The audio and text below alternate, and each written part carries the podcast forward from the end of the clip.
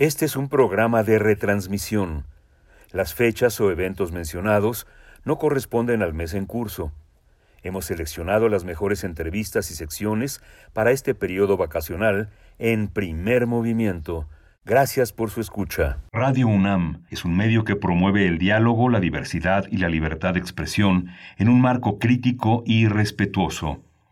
Los comentarios expresados a lo largo de su programación reflejan la opinión de quien los emite, mas no de la radiodifusora. Radio UNAM presenta Primer Movimiento. El mundo desde la universidad.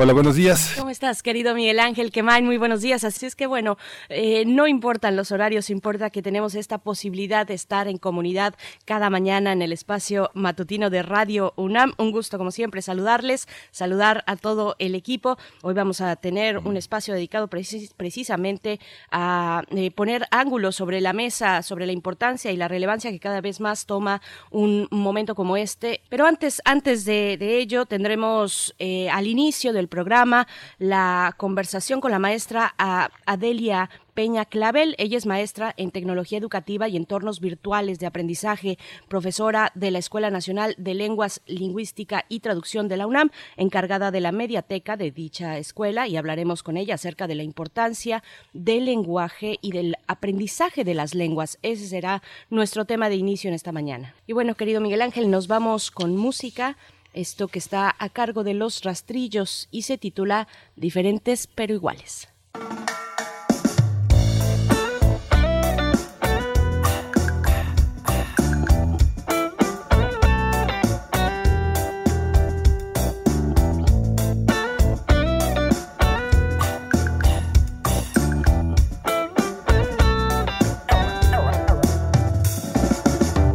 A veces las cosas que más nos duelen después nos trae más recompensa. Y con la prueba de experiencias me da la fuerza para que más me entienda. El balance de la vida tiene que tener lo malo para apreciar lo bueno.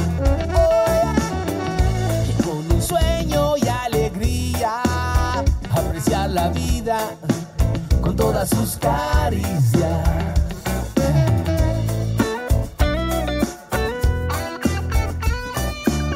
A veces también pareciera que la intolerancia no se rinde. Bendita diferencia que nos hace aprender lo uno de otro balance de la vida. Tiene que tener lo malo para apreciar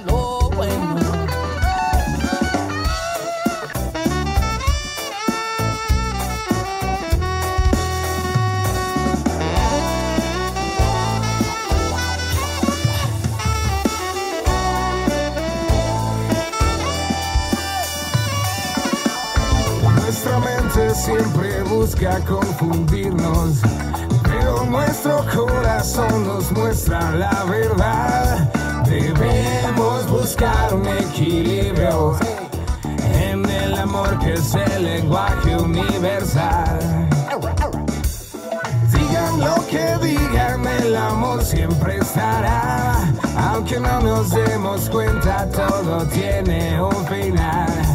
Y en las cosas malas siempre hay tesoros ocultos. Solo hay que ser pacientes y confiar en el destino. Coexistir. Lo blanco y lo negro. Coexistir. Pensamiento y sentimiento.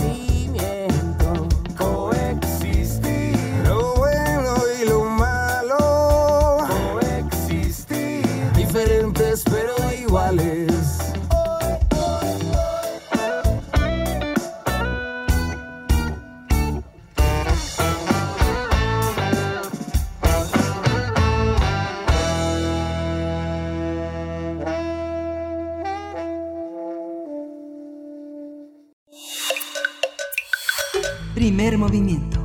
Hacemos comunidad. el Congreso Independent Learning Association Conference 2021. Este evento es organizado por la Escuela Nacional de Lenguas, Lingüística y Traducción de la UNAM a través de la Mediateca. Asimismo, cuenta con la colaboración del grupo de investigación Learner Autonomy Special Interest Group y de la International Association of Teachers of English as a Foreign Language. Pasaremos el examen, Berenice. El tema que será planteado es el del desarrollo de la autonomía del estudiante en el aprendizaje de lenguas. Esto va a ayudar a impulsar una plataforma para la reflexión y una oportunidad para abrir futuras colaboraciones y construir redes profesionales. En el evento, los interesados que deseen inscribirse podrán abordar diversas temáticas, como la formación del estudiante, las herramientas y recursos digitales, así como el papel del profesor y del estudiante. Vamos a conversar sobre Independent Learning Association Conference, un evento organizado por la Escuela Nacional de Lenguas, Lingüística y Traducción de la UNAM. Y hoy está ya con nosotros la, maestra Adelia Peña Clavel, es eh, maestra en, en, esta gran escuela de tecnología educativa y entornos visuales del aprendizaje. Es profesora, es profesora y traductora, es encargada de la mediateca en esta escuela. Bienvenida, Adelia Peña Clavel. Muchísimas gracias y muchas gracias por la invitación y por difundir este, este evento que es de mucha relevancia para la INAC y en general para varios este, académicos en el país, ¿no? Gracias a usted. Gracias, maestra. Pues, eh, pues coméntenos precisamente cuál es, cuál es la importancia. Eh, después pasaremos a las temáticas y los detalles, pero la importancia de un evento como este, eh, con los grupos y con las entidades con las que se relaciona, qué significa para la UNAM y para el desarrollo en, pues, en el aprendizaje y la enseñanza de una lengua extranjera. Este, este, quisiera comentarles, la UNAM siempre ha presentado mucho interés por lo que es la autonomía del estudiante. De hecho, desde hace casi o más de 25 años ha estado a través de la ENAS con el proyecto de la Mediateca. Es uno de estos centros de autoacceso más antiguos, digamos, del país y en el mundo. Este, esta, esta conferencia de Independent Learner Association se ha caracterizado por ser el congreso por excelencia donde se juntan este tipo de centros. En la misma UNAM tenemos 20 centros de este estilo, sobre todo basados en lenguas, tanto en bachillerato como a nivel medio, a nivel superior. La relevancia es porque es la primera vez que se, que, este, se da en América. Este era un, un encuentro que siempre se daba en Asia, donde se encuentra la mayor parte de los investigadores en este aspecto, y ahora la UNAM nos han honrado con este, desde el año pasado, pero por pandemia no lo pudimos hacer, nos han honrado con este congreso donde se juntan ahorita no solo los estudiosos de lo que es el aprendizaje autodirigido, la autonomía y todo este aprendizaje remoto inclusive ahora este en América. Y pues es creo que es un buen momento para que la UNAM también pueda mostrar todo lo que ha venido haciendo desde hace un, muy buen rato. Y sobre todo reunir a todas las mediatecas y interesados del país que es lo que también andamos buscando no la mediateca tiene como característica no solo, no solo en México, en distintos países, la posibilidad de una experiencia autodidacta. ¿Cómo se combina el uso de la mediateca para personas interesadas? ¿Cómo se obtiene una guía y en qué, qué, en qué consiste eh, introducirse al aprendizaje de una lengua en el nivel en el que usted lo está mostrando? Este, la mediateca, y como muchas mediatecas, no todas, es un, es un entorno de aprendizaje, un ambiente donde se promueve este aprendizaje autodirigido de lenguas. La mediateca de la ENALT en particular lo que busca es generar este tipo de estudiantes que sean autocríticos, que sean capaces de conocerse a sí mismos, autogestar su propio aprendizaje de acuerdo a sus necesidades, de acuerdo a sus motivos de aprendizaje. Entonces, la importancia de que podamos trabajarlo, sobre todo ahora, es que estamos generando estudiantes que puedan trabajar y aprender no solo dentro del aula, sino también fuera y aprender, tener un aprendizaje para la vida. En ese sentido, ¿no? Por supuesto. Y bueno, también es eh, importante rescatar y recalcar cuáles son los obstáculos, detectar esos obstáculos que, que se presentan y, que están ahí a vencer para poder lograr precisamente un aprendizaje autodirigido, como, como nos comenta maestra Adelia. Sí, de hecho, o sea, esto, y hay una oportunidad muy importante. La mayor parte de las bibliotecas cuentan. El, el ser autodirigido no implica que esté solo sino tienes el acompañamiento de asesores que se han especializado en el desarrollo de la autonomía, que se mantienen actualizados en diferentes enfoques. Entonces, al tener este acompañamiento que se va que se va intercalando junto con otros recursos como pueden ser videollamadas con universidades en el extranjero donde practican una lengua, pueden ser materiales, esta asesoría es precisamente este medular para que el estudiante vaya desarrollando esta conciencia de sí mismo en cuanto a su papel como aprendiente de una lengua, como ciudadano digital, como ciudadano del mundo, como estamos ahora. Entonces, es una serie de elementos, un sistema, diría yo, que lo permite hacer y que la mayor parte de las bibliotecas trabajamos con todos estos elementos, ¿no? Recursos físicos, ahora recursos digitales, uso de medios digitales, la asesoría, que insisto, es medular, y esta es uno de los temas también muy importantes del Congreso, que es esta formación del aprendiente, ¿no? Que es la manera en cómo vamos llevando al estudiante, no importa si sea una mediateca, sea un aula, sea un aula virtual, un aula física, pero que podamos desarrollar todas estas capacidades en ellos, ¿no? Y no solo eso, sino también poder ir más allá en el profesor, ¿no? Maestra, ¿qué, relación tiene eh, este, este trabajo con el trabajo que se hace en, en otras, eh, en otras universidades con la, los centros de enseñanza de lenguas. Eh, generalmente tienen una enorme demanda, tienen poca capacidad de recepción de los alumnos y los alumnos se enfrentan a la, al requisito de acreditar en muchas dos idiomas, dos comprensiones, una posesión y una comprensión, o una o dos posesiones. Que cómo, ¿Cómo está vinculado un proyecto como este con esta labor en la universidad? Está muy, muy vinculado. De hecho, las mediatecas y la mediateca de la NAL y la mayoría nacen por esta necesidad debido a que no podemos dar toda, bueno, a veces no se puede dar cabida a todos los estudiantes y existe esta necesidad. La mediateca es esta oportunidad para los estudiantes y para los académicos inclusive que desean pasar este examen que les están solicitando, ya que se cuentan con los materiales y los asesores que van que van a irlos apoyando para lograr esta, esta meta, ¿no? Precisamente la, la UNAM, en este caso la INALT, tienen esta mediateca que da que da este pues cabida a toda la comunidad universitaria, es la mediateca que está abierta para toda la comunidad universitaria del campus EU, porque como comenté, la, la misma UNAM, sabiendo esta importancia, tiene mediatecas en ciencias políticas, en arquitectura, en la CENES, en, la, en la facultad de, de, Acatlán, la facultad de estudios superiores de Acatlán también existe. La misma UNAM tiene alrededor de 25, y inclusive es tal su importancia que también las tiene en las, en las prepas y CCH. Entonces, este, y es una manera de responder a esta necesidad de que los estudiantes, si no, sobre todo, si no pueden asistir a un curso por cuestiones este, que tienen que hacer su servicio social o no le quedan los horarios, las mediatecas son esa respuesta para que puedan tener esta oportunidad de prepararse de, con, una, con un seguimiento personalizado e individualizado a través de este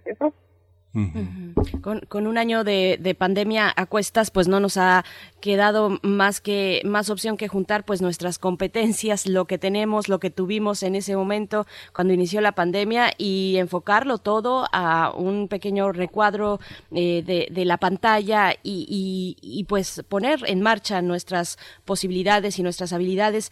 ¿Cómo, qué, qué aprendizajes eh, nos, nos ha dejado la pandemia precisamente en la autonomía del estudiante? Eh, cómo se ha modificado el rol de una mediateca como esta, mm, la mediateca universitaria maestra. Este, las mediatecas universitarias la este, tienen, yo creo que tuvieron una ventaja en ese sentido. Están acostumbrados a trabajar de una manera, si no remota, sí hemos estado trabajando sobre el uso de tecnologías, etcétera. Este, nos costó un poco de trabajo, tuvimos que evolucionar y creo que como todo sistema, como es evolucionar o, morir. Entonces, en ese sentido, creo que la mediateca y las mediatecas muchas han respondido, han tenido una resiliencia muy, muy buena al poder readaptar, transformar todo lo que hacíamos de manera presencial a una manera este, remota, ¿no? Por el uso de tecnología. Pero creo que lo más importante es darnos cuenta que la autonomía, independientemente desde antes, durante y después, ha adquirido nuevos este, nuevos espacios y ha buscado nuevos espacios de desarrollo. Ahora nos tenemos que enfocar a desarrollar una autonomía en la que se puedan generar estas habilidades o estas competencias genéricas. Ajá, es una parte transversal donde los estudiantes sean capaces de poder gestionar todo el aprendizaje y poder seleccionar materiales de una manera inteligente, no sé, no decirle inteligente, pero sí de una manera informada. Y esto también ayuda a que si son autónomos, bueno, en, autónomos en el sentido de que son este, pensadores críticos, que pueden autogestar su aprendizaje, están conscientes sobre su forma de aprender. Es muy complejo poder definir lo que sería autónomo, pero sí permitiría en tiempos de pandemia ajá, que los estudiantes y las personas en general no nos fuéramos con las primeras informaciones que ven en la red. Podríamos ser nuestros, nuestros propios curadores de contenido. Eso que creo que es una de las relevancias importantes que nos ha dejado, que este, la autonomía tiene que ir hacia, hacia más allá en el sentido de que no es solo a partir del aula, y nos ha dejado en el, el aprendizaje de lenguas, es mucho más allá porque nos ayuda a poder gestionar toda esta barbaridad de, no sé si barbaridad, pero una infinita cantidad de información. Ajá, y entonces nos permite hacer esa curaduría y hacerlo de manera informada, con base en lo que son necesidades y con argumentos, ¿no? Sí.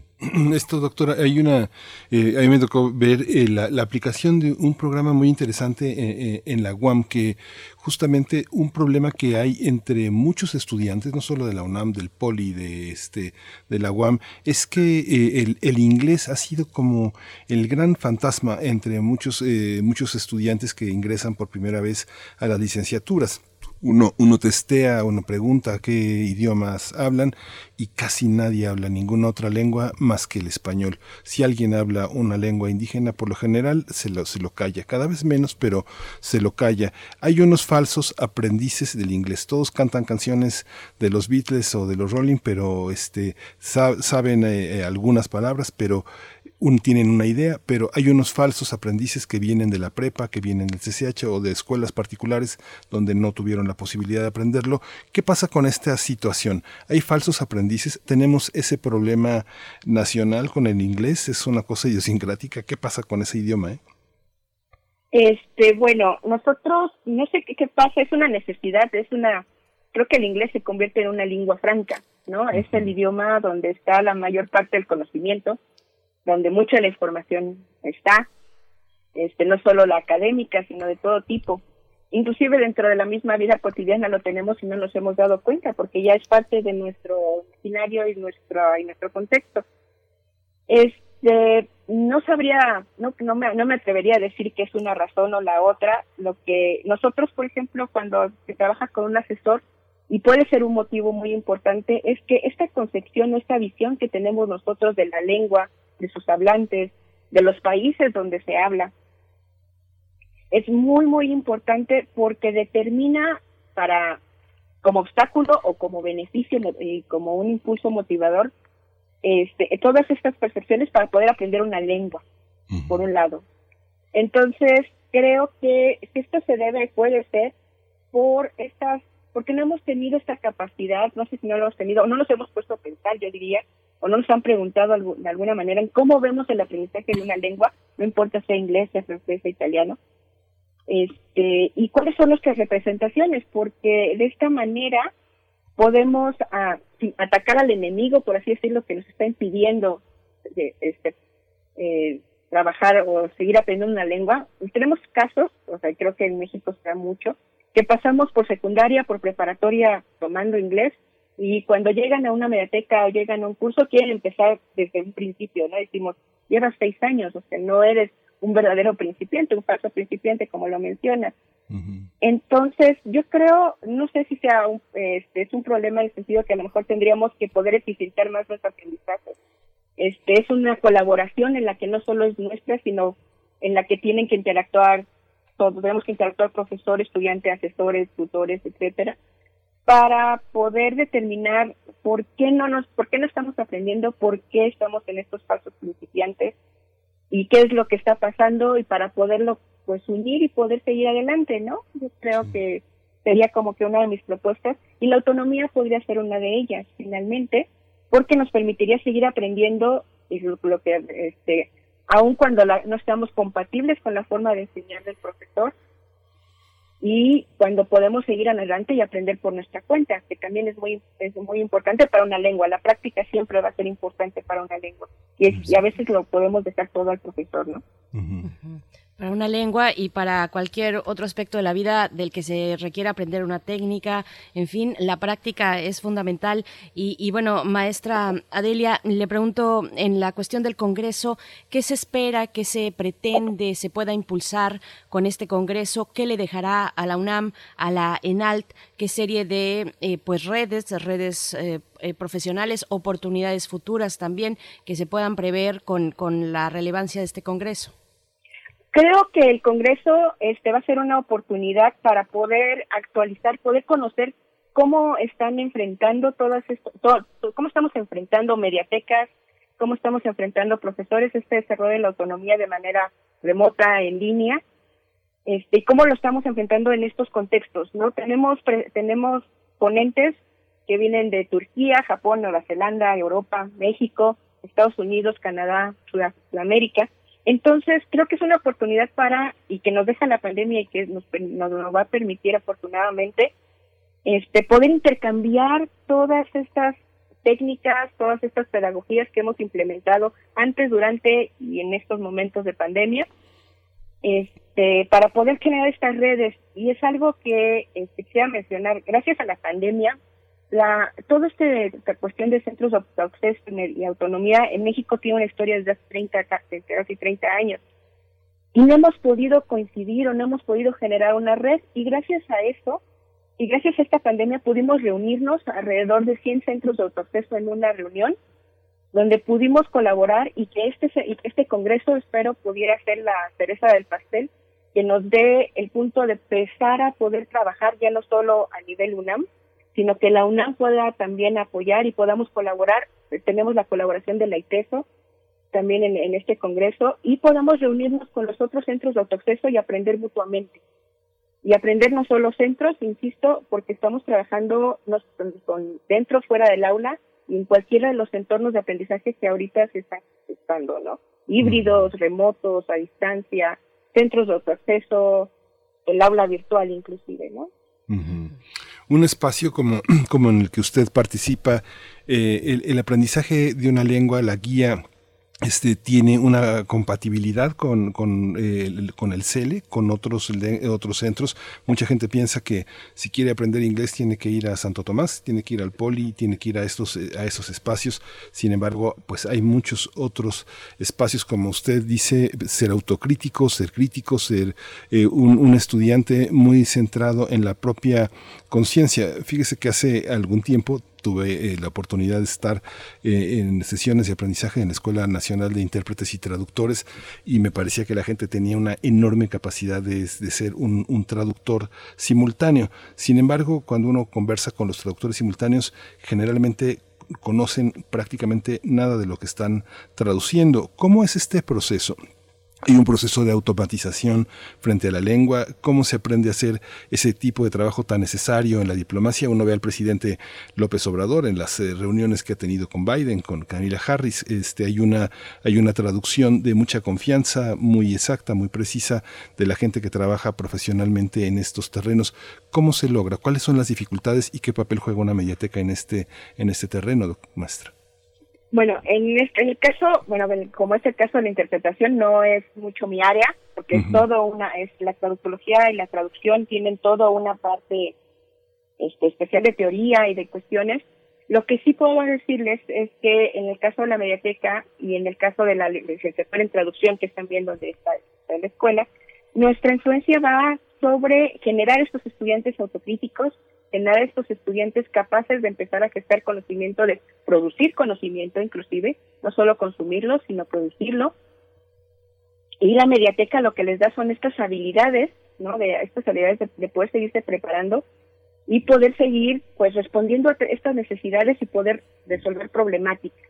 Se va más que nada sobre su aprendizaje de lengua para que los estudiantes vayan este, generando esta conciencia de, de, cómo se va trabajando una lengua, todo lo que implica, o sea, una lengua no solo su gramática, son muchas cosas, es la manera en cómo interactúas, ¿no? La misma autonomía es una parte de cómo gestionas emociones, cómo gestionas cuestiones sociales, cómo gestionas tu conocimiento, cómo gestionas tu vida cotidiana, etcétera. Es muy, muy compleja. La mediateca, su impacto se, se va más que nada sobre formar estos estudiantes integrales críticos para que puedan hacer y puedan mantenerse de alguna manera objetiva. Yo no me atrevo a trabajar mucho sobre la parte de la traducción y la traductología y mucho menos la interpretación, porque no es algo en lo que yo haya, si bien mi formación es como traductora, no haya yo practicado tanto. Para eso creo que este, los expertos pueden decirme y nuestro granito de arena como mediateca es generar este tipo de estudiantes desde su, este, si vinieran desde la UNAM, pues desde su mediateca de las prepas y de los CCH si fueron si, estuvieron ahí, y a nosotros continuar con esta formación en la misma mediateca de la ENAL, ¿no? Maestra, hoy con la pandemia muchas instancias de la UNAM pues enfocan mm, una buena parte de sus energías a, eh, a mantener al, a los alumnos, a las y los estudiantes interesados, cercanos, eh, todo esto mediado, por supuesto, con, con, con, las pantallas, con la distancia en la que nos mantiene esta pandemia. ¿Cómo, cómo lo hace la mediateca? Porque ya tiene un camino recorrido eh, de ventaja importante, pero ¿cómo eh, mantener, eh, rebasar esa parte del primer impulso de querer aprender una lengua y mantenerse en ella, mantenerse en ella a pesar de la distancia, ¿cómo lo hace la mediateca? Porque de nuevo es el, el, santo grial en estos momentos, mantener, mantener pues cercanos y, y, una cercanía importante de la institución con los alumnos a pesar de la distancia y de las cuestiones complicadas de la vida que va presentando pues este momento de pandemia. La mediateca, este, bueno, eh, si bien tuvimos que, hacer algunos ajustes o algunas adaptaciones, lo que ofrece ahorita para mantener a los estudiantes, aprovechamos redes sociales. Manejamos tres redes sociales como es Facebook, Instagram y Twitter, en el que los estamos aprovechando o estamos empezando a aprovechar esta comunicación que tienen los estudiantes para, bueno, por un lado difundir todo lo que está en la mediateca y los, los, los pone a su disposición, pero también para poder este, ir gestando esta conciencia de aprendizaje, esta, esta postura más activa con respecto a mi formación como estudiante, como profesional y como pendiente de una lengua. ¿Y qué es lo que podemos ofrecer hasta a través de las redes sociales? También lo que tenemos son, como les comenté, la práctica. Hay círculos de conversación, no solo en inglés, sino en, son 14 círculos semanales, donde son pequeños, donde solo te dedicas a practicar. Ofrecemos talleres de aprender a aprender. Por ejemplo, el día de hoy tenemos un taller sobre cómo de, lectura de textos académicos, luego tendremos talleres sobre cómo planear un aprendizaje, o sea, tu propio aprendizaje con necesidades, cómo seleccionar materiales, actividades y algunos muy específicos como cómo aprender kanji, que es para lo que es en japonés, son de los servicios y las actividades académicas, de los círculos, y algo que también tiene mucho, este, que les gusta mucho a los estudiantes son lo que nosotros llamamos las sesiones teletandem, tenemos sesiones que nos reunimos con estudiantes de diferentes universidades de todo el mundo para practicar japonés, coreano, italiano, chino a ciertas horas y los estudiantes practican 30 minutos la lengua que están aprendiendo y colaboran con el aprendizaje de español de estos estudiantes en el extranjero. Entonces también promovemos esta, todas estas habilidades que se requieren interculturales, que las vamos generando conciencia y que al mismo tiempo lo vamos aprovechando con los materiales que los estudiantes van trabajando. E insisto, la asesoría que los estudiantes pueden recibir por medio de un asesor, que es uno a uno, lo pueden hacer con cita. Y todo lo hacemos a través de redes, a través de la mediado por tecnología, porque no lo podemos hacer por aún de manera presencial. Creo que es algo que los estudiantes y que lo, lo que hacemos para mantenerlos. No es una cosa fácil, porque pues todos estamos a veces desbordados de trabajo o bien todavía nos hace falta gestar mejor nuestro tiempo porque nos ganan los tiempos, nos, en la pandemia, a pesar de que llevamos un año, seguimos aún trabajando con nuestros tiempos. Este, pues es la manera en cómo tratamos de aportar en la mediateca esta, estas habilidades y mantenerlos interesados y manteniéndose en sus prácticas, ¿no? Sí, es muy interesante. Este curso, este, este, este congreso tiene un costo, un costo para universitarios y un costo para no universitarios. ¿A quién está dirigido? ¿Por qué vale la pena, por qué vale la pena aportar, pagar por un curso? ¿Quién se puede acercar? ¿Para quién está dirigido, maestra? Está dirigido para todas aquellas personas y académicos y estudiantes interesados en desarrollar autonomía en lenguas o en cualquier otra área del conocimiento, porque hemos pues, ya probado de que la autonomía no es solo para lenguas. Aprovechamos esta motivación para lenguas para poder desarrollar otras cosas, pero este, a cualquier académico, estudiante interesado en conocer más sobre este tema, inclusive quienes no tengan mucho quienes les esté interesados y no, no estén en el tema sería una inversión que ellos pudieran hacer para poder conocer no solo lo que se hace en otras partes, sino lo que se hace en México, para que conozcan lo, todo con lo que puede hacer, o todo lo que se puede hacer, este, y podríamos este, también tener esta, esta idea de poder generar una red, de poder conocer a otros, a otras personas a nivel de todas las universidades que van a participar en lo que es en México, como tenemos ya la Veracruzana, la había mencionado el Teso, la Universidad de Guadalajara, este, la, este, del Caribe también tenemos, entonces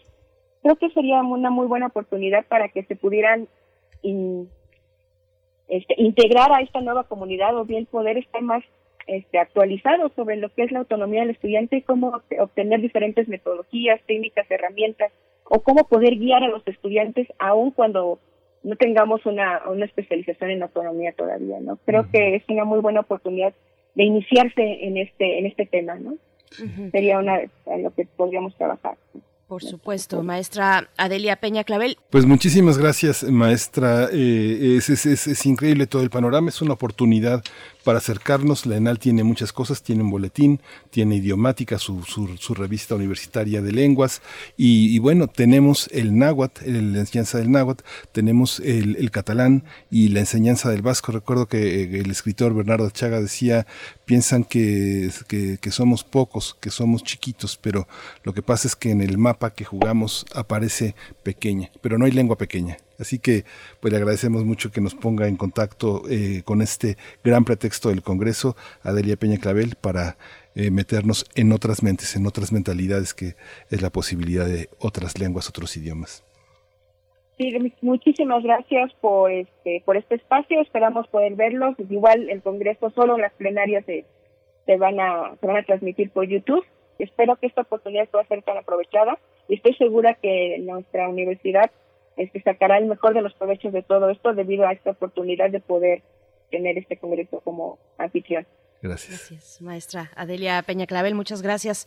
Hasta pronto. Pues ven, vamos, vamos a hacer una pausa musical. La canción se titula Elefantes a cargo de Natalia Lafourcade.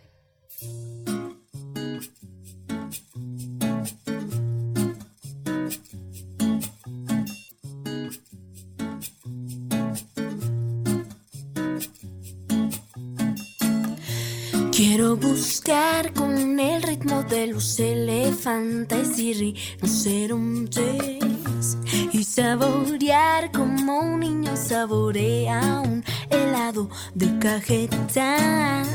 Quiero caminar sin zapatos y sentir las piedras. Después volar y ver si el cielo puedo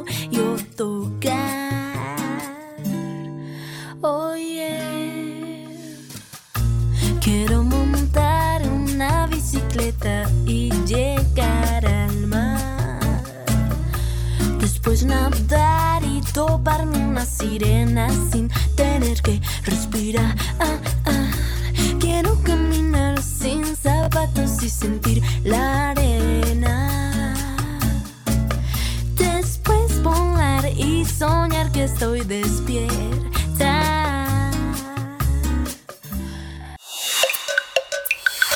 Primer movimiento. Hacemos comunidad. Gotas de plata. El cine en dosis homeopáticas. Con Carlos Narro. El cine en dosis homeopáticas.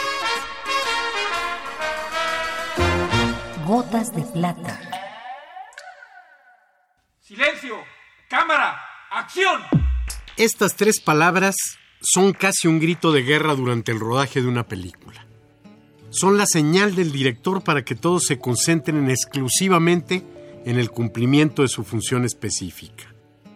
Es también una de las frases emblemáticas del cine y sobre todo una instrucción necesaria de la que en mucho depende el correcto desarrollo de la filmación. El cine sonoro requiere del silencio durante la filmación. Únicamente deben estar presentes los sonidos planeados y controlados. No siempre es posible y por eso se recurre al doblaje, que es la grabación posterior de los diálogos en el estudio. Sin duda alguna, el doblaje es uno de los recursos del cine. En algún tiempo fue indispensable para que los diálogos pudieran escucharse sin interferencia de otros sonidos, señaladamente el del motor de la cámara. Siempre podemos recordar algunos estupendos doblajes, sobre todo de dibujos animados, pero seguramente con más facilidad recordaremos el horror que representa el doblaje, indudable traición al sentido original de una película y un embate más de la poderosa industria hollywoodense contra las débiles cinematografías nacionales. Para muestra, un botón. Escuchemos a Marlon Brando en El último tango en París, versión original y versión doblada. Our marriage was nothing more than a, a foxhole for you. And all it took for you to get out was a 35 cent razor and a tub full of water. You cheap, goddamn, fucking, godforsaken whore. I hope you rot in hell. You're worse than the dirtiest street pig that anybody could ever find anywhere. And you know why? You know why? Because you lied. You lied to me, and I trusted you. You lied. You knew you were lying. Go on, tell me you didn't lie. Haven't you got anything to say about that? You can think up something, can't you? Huh? Go on, tell me something. Go on, smile, you cunt. Go on, tell me, tell me something sweet. Smile at me and say it was I just misunderstood. Go on, tell me, you pig fucker. You goddamn fucking pig fucking liar. Rosa. I'm sorry. Nuestro matrimonio no ha sido otra cosa para ti que una madriguera de zorra. Y lo único que me has dejado es una navaja de afeitar de 35 centavos y una bañera llena de agua. Maldita puta barata, si te estés pudriendo en el infierno, eres peor que la más sucia cerda callejera que se pueda encontrar. ¿Sabes por qué? Porque siempre me has estado mintiendo y yo te creía. Mintiéndome a conciencia sabiendo perfectamente que lo hacías. Anda, dime que no me has mentido. ¿No sabes qué contestar a eso? ¿No puedes inventar algo? ¿Eh? Vamos, dime algo, cualquier cosa, pero sonríe, zorra. Anda, dime, dime. Algo cariñoso, contéstame que lo que pasó es que yo lo interpreté mal. Vamos, dímelo. Maldita zorra, maldita y puerca puta embustera. Lo siento. Y a pesar de todo, Tommy, un joven español que pasó una temporada en mi casa, decía, pero mi Brad Pitt es mejor que el tuyo. Gotas de plata. Si tiene alguna molestia, acuda al cine más cercano. Primer movimiento. Hacemos comunidad. Otras historias de la conquista. Estamos ya en compañía de Federico Navarrete, historiador, antropólogo e investigador del Instituto de Investigaciones Históricas de la UNAM. Colabora cada 15 días en martes con nosotros en este espacio. ¿Qué tipo de guerra hubo en 1521? Es el tema de esta mañana. Federico, ¿cómo estás? Buenos días. Hola, buenos días, Berenice. Buenos días, Miguel Ángel. Federico, buenos días. Te escuchamos Pues, con, pues mucho sí, gusto. justamente, eh, pues ahora el- la reflexión se centra en la guerra que llamamos conquista y que fue algo muy diferente a lo que normalmente hemos pensado, eh, porque justamente hace 500 años, en mayo de 1520, los aliados español, eh, indígenas y españoles, que eran un ejército con al menos 100.000 combatientes tlaxcaltecas, texcocanos y de otros pueblos indígenas y unos mil combatientes españoles, cuando mucho, se preparaban ya para hacer su asalto final a México Tenochtitlan. Ya habían tomado todo el valle, habían hecho grandes batallas en Xochimilco, en Chalco, en Cuernavaca, eh, Tepoztlán, también en el Valle de Morelos, y ya tenían por completo rodeado a la Ciudad de México. Y, ah, bueno, a México Tenochtitlan y se preparaban para el asalto final. Justo en estos días también hicieron un alarde de tropas, los aliados, eh, primero Co- Cortés y los españoles, y luego los tlaxcaltecas y sus tropas, y cada pueblo hizo una, una preparación de sus tropas, y se inició pues el gran asalto final a México Tenochtitlan que todavía habría de durar cuatro años. Y creo que esta es una muy buena ocasión para justamente para que pensemos en el tipo de guerra que, que de la que estamos hablando, ¿no? Normalmente cuando leemos a Hernán Cortés y a los otros autores españoles, pensamos en esta guerra como una expedición. O sea, llega un grupo pequeño de españoles muy congruente con un objetivo muy claro, que es vencer a los aztecas, a los mexicas, y en función de esa de ese objetivo realizan una incursión muy valiente que tiene algunos problemas, pero que en menos de dos años logra imponerse esta expedición española logra someter al imperio que quiere atacar y eso porque realiza un ataque frontal directo a la capital. Ese es un poco el modelo de guerra que tenemos y por el que hablamos muchas veces de conquista o inclusive de invasión. Sin embargo, creo que, y creo que muchos autores militares contemporáneos están de acuerdo en que ese modelo no es suficiente para explicar la guerra. Pues basta recordar que que los españoles no ganaron la guerra solos, como ya vimos, tenían al menos 100 soldados aliados por cada uno de ellos, y además, por otro lado, los mexicas pues tenían un ejército de treinta mil, cuarenta mil soldados y además la propia población civil de Tenochtitlan participó contra su voluntad o, o por su voluntad, eso no está muy claro, pero participó en la guerra, de manera que de alguna manera se enfrentaba por un lado un ejército de alrededor de cien mil combatientes, los aliados españoles e indígenas, y por el otro lado un ejército y una población de unos sesenta mil o setenta mil personas. Entonces estamos hablando de una guerra que es realmente de una escala muy grande. Eh, que, que yo creo que en Mesoamérica nunca había habido una guerra tan grande, de con tantos combatientes hasta entonces, y en la misma Europa era raro que se reunieran ejércitos de ese tamaño y que se enfrentaran en batallas tan grandes como sería la toma de México Tenochtitlan. Entonces realmente podríamos hablar que esta guerra fue una guerra total, un poco como las guerras del siglo XIX y siglo XX, sobre todo las, las grandes guerras mundiales del siglo XX, que son guerras en las que participa toda la población involucrada, no solo los soldados, no solo los ejércitos, sino también los civiles, también la, los fabricantes, los agricultores, todo el mundo, y que son guerras que se ganan no tanto porque porque tienes las mejores armas, o no tanto porque tienes el mayor genio militar, que son las ventajas que se le, pueden, se le suelen atribuir a Cortés, su famosa superioridad tecnológica militar, que es bastante dudosa, sino más bien se ganan por quién tiene más recursos. Cuando se enfrentan poblaciones enteras, es muy frecuente que gane el país que pues tiene más población, que puede producir más alimentos para alimentar a sus tropas, que puede fabricar más armas, que puede en general movilizar más recursos. Y estas guerras entonces se ganan por escala por capacidad de movilización, por resistencia, más que por las expediciones que se ganan por, por astucia, audacia y rapidez. Y realmente eh, la guerra de 1520, 21, perdón, podemos decir que se ganó por, por esta movilización de los indígenas, ¿no? Tanto los aliados como los enemigos de Cortés, de los españoles, movilizaron todos sus, toda su población, toda su capacidad productiva, todos sus, eh, todos los combatientes que podían, y, y no solo combatientes, sino también ayudantes, cocineras, eh, proveedores, toda la, toda la gente que se encarga de logística y que mantiene funcionando un ejército. Y entonces, pues la gran pregunta que nos queda es si la guerra fue eso, fue una guerra de, de, este, de poblaciones, una guerra total.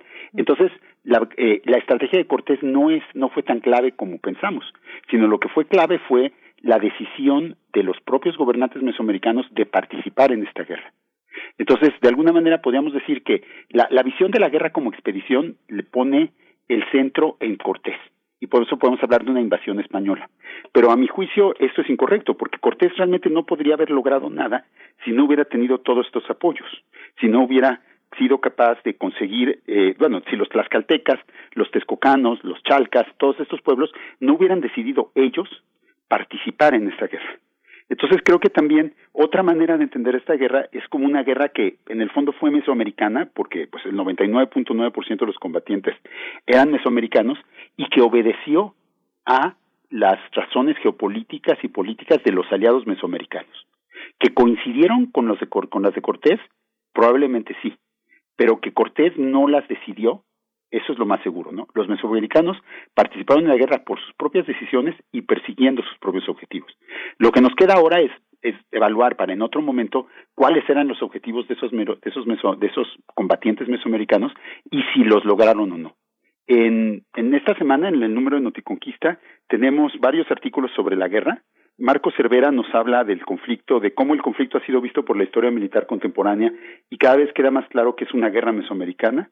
Eh, Carlos Brockman hace un balance geopolítico del momento de la guerra y yo presento justamente estas ideas en dos artículos sobre la, la manera en que se construyeron las alianzas y cuáles podían haber sido las razones de cada uno de los aliados español, de los españoles para participar en la guerra. Sí, es algo, es algo, bueno, es que estos enfoques que, que, también ofreces en torno, en torno a la guerra, lo que marcan, eh, Federico, es una enorme red de, de, complejidades y de significados que finalmente es, es, estaban ahí legibles, pero no éramos capaces de, de poder observar. ¿Qué, ¿Cuál era la anteojera que nos impedía, Federico, tener ahora una visión como la que puedes ofrecer? Pues yo creo que había dos. Eh, uno, que creímos demasiado la versión de los españoles, o sea, que la dimos por, por cierta por demasiado tiempo, y entonces creíamos que todo se debía a la capacidad de manipulación y a la inteligencia política de Cortés, que sin duda fueron grandes. O sea, no, no, no, no, no digo que no contaran. Y el genio estratégico de Cortés, eso fue un factor que le dimos demasiada importancia a eso y no, no vimos lo demás. Y en general, que las historias indígenas que nos cuentan todo esto, que hay muchas, son todo tipo de crónicas, de cartas que han sido trabajadas en los últimos 20 y 30 años, justamente no, no se trabajaban, entre otras cosas porque la mayoría de los historiadores hasta hace 20 y 30 años no hablaban lenguas indígenas, porque pensaban que no había historias en lenguas indígenas. Claro. Y entonces pues no había gente que pudiera traducir los textos en náhuatl, en mixteco, en zapoteco, en otomí inclusive, y pues no desconocíamos esa historia, pero era por ignorancia de los historiadores, no porque no existieran esas historias. Sí. Ahora que por, por fortuna hay más historiadores que hablan lenguas indígenas, pues están descubriendo estos documentos y sobre todo dejaron atrás la idea de la visión de los vencidos, ¿no? Que era también la idea de que estos documentos eran crónicas de todos de indios derrotados. Y más bien, pues lo que han descubierto es que no, que estos documentos son las crónicas de los vencedores, no de los vencidos. Uh -huh. Pues muchísimas gracias, Federico Navarrete. Pues nos escuchamos dentro de 15 días y seguimos Noticonquista al pie de la letra con mucho entusiasmo y mucho interés porque justamente es una, es una gran lección para nosotros eh, eh, cambiar la mirada, cambiar la óptica, darnos el permiso de, de pensar distinto. Gracias, Federico. Es un gusto siempre. Gracias. Pues nos despedimos de la radio universitaria de Chihuahua, Ciudad Cuauhtémoc, Ciudad Juárez, Ciudad de Chihuahua. Nos escuchamos mañana. Quédese aquí en primer movimiento en Radio UNAM. Macondo y dice.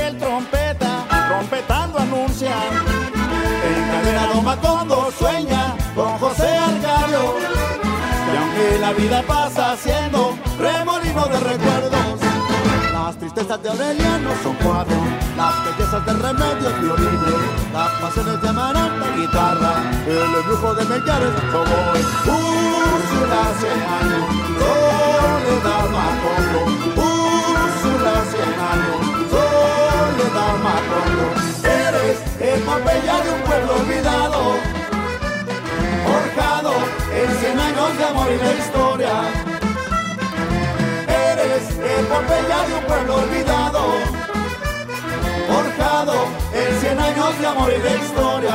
Me imagino mi cuerpo vivir en mi memoria de Malazón. Mariposas amarillas, Mauricio Babilonia. Mariposas amarillas que vuelan liberadas. Mariposas amarillas, Mauricio Babilonia. Mariposas amarillas que vuelan liberadas.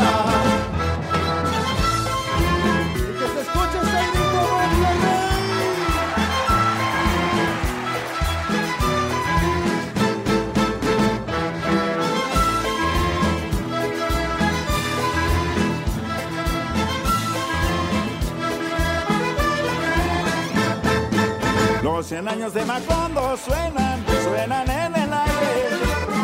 Y los años de Gabriel Trompeta, trompetando anuncian. El carismado Macondo sueña con José Arcadio. Y aunque la vida pasa siendo remolino de recuerdos, las tristezas de Aureliano son cuatro, las bellezas de remedio violines, las pasiones de Amaranta guitarra, el embrujo de Mellare como Úrsula cien años, Soledad Macondo, Úrsula cien años, Soledad Macondo, eres el golpeña de un pueblo olvidado, forjado en cien años de amor y de historia el Pompeya de un pueblo olvidado, forjado en cien años de amor y la historia. Me imagino y vuelvo a vivir en mi memoria canción. Mariposas amarillas, Mauricio Babilonia. Mariposas amarillas que vuelan liberadas. Mariposas amarillas, Mauricio Babilonia. Mariposas amarillas que vuelan liberadas.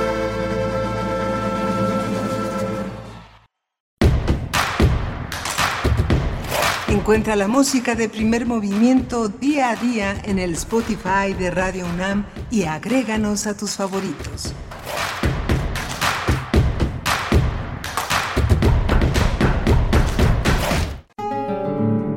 Mucho gusto en saludarles. Hoy les traigo a dos poetas regiomontanas. Juana Adcock, nacida en Monterrey, Nuevo León, quien en su libro Manca parte de la violencia en esa zona de México para expresar lo que existe y sucede. Su texto nos presenta esquirlas y fosas con la intención de hacer válida la memoria. Leo, esquirlas. Y su voz, que madura meteorito, estalla cascarón, metálico huevo, menudo inocente, que salió cocido. Charca colorida en iris, salpicando la banqueta. Me mataron. Ay, a mis hijos, implora materno colgándose del faldón militar, golpe de culata en el estómago y a salir vomitando las recalcitrantes laderas. Zambrano lo había previamente pavimentado todo. Y nosotros nos callamos a lo uno solo, nos vamos a amanecer doblados en un tambo, sosa cáustica, astillas, los huesos, espuma, las vísceras. Dividido en tres secciones, a la Bastille, una casa dentro de otra y en tránsito, Adcock retrata una cotidianidad cruda pero irreal, cercana a la reflexión y al diálogo entre las generaciones nacidas a partir de los años 80. Leo, en el siglo XX el suicidio es manda. Escribió la carta, cosió las hojas, tortillas amarillas con hilo rojo. Corrió el agua de la bañera para pincharse un dedo, llorar un jugo de betabel y quedarse dormido diciendo, es tu culpa, es tu culpa, es tu culpa. Dormir cien años, despertar con el abre lenguas, abrir AH, tiene astros enterrados en las membranas, infección mortal. Necesitas antividácticos y una silla de ruedas. Que la gente te traiga flores, pencas, de maguey cicatrizadas, besos, renunciar a esta puerca vida por obra y gracia de tu propia magnimidad. Morir a los 20. ¡Qué bendición! Juana Adcock vive en Glasgow, Escocia, donde trabaja como traductora. Es tal vez por eso que entrelaza en su libro Manca el presente histórico con voces que dialogan en dos idiomas, el inglés y el español. Su poesía se bifurca y encuentra un sentimiento común que provoca y sacude, que mira hacia adentro y hacia el exterior para retratar lo que nos inquieta y ofende. Me permito leer una parte de Todos los días I Imagine. Todos los días I Imagine. ¿Cómo sería being married to you? Financial hardship, porque siempre hay deudas, hipotecas, lips, naked shoulders. Next day amanecemos. Tú poniéndote los zapatos, yo haciendo café. Tendríamos Cats for Kids, Books for Lovers y Guajes to Drink. I was never much for linen, pero lo era en el fondo. Es el slag del tiempo. I was to live under. I don't see. Que me da más miedo. Conventions, routine. Falling head first. All that I no pude. Manca de Juana Adcock, editado por el programa editorial Tierra Adentro, Fondo Editorial. Del mismo programa editorial, otra regiomontana, la poeta y ensayista Minerva Reynosa, lideresa del proyecto internacional de intervención poética PIMP, MT y Poetry, Enchulamientos Poéticos. Ella en su cuarto libro de poesía, Atardecer en los suburbios, dialoga con lo urbano, con la conciencia sobre el cuerpo femenino, el amor y lo político. Y leo, fechas para una ausencia, nunca para una lápida, y nada luminoso el acto, la representación solar con adicciones populares ante las minorías gigantes de los otros. Cristo desaparece mientras la boca, actos de magia tercermundista, cuando un grupo de mujeres irrumpen la tranquilidad viril Tánger Morroco, negación del servicio, trato injusto, indiferencia, risa, el hambre, un coqueteo de pestañas estridentes entre los fieles vestimenta, Obi-Wan Kenobi, ni letras ni Cristo.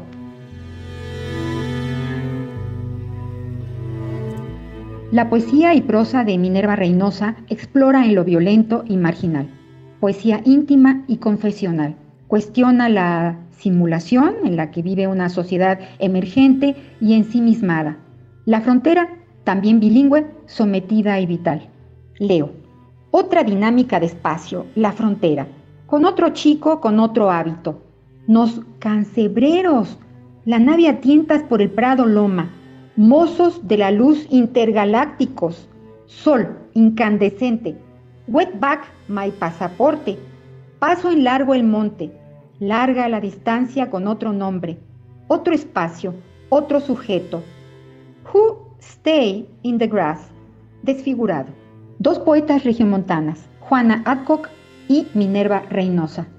Entre cruces de vidas, disolvencias que se espejean en el género y generación de dos mujeres escritoras mexicanas. Búsquelas en el fondo editorial Tierra Adentro. Más libros, más libres. Hasta la próxima.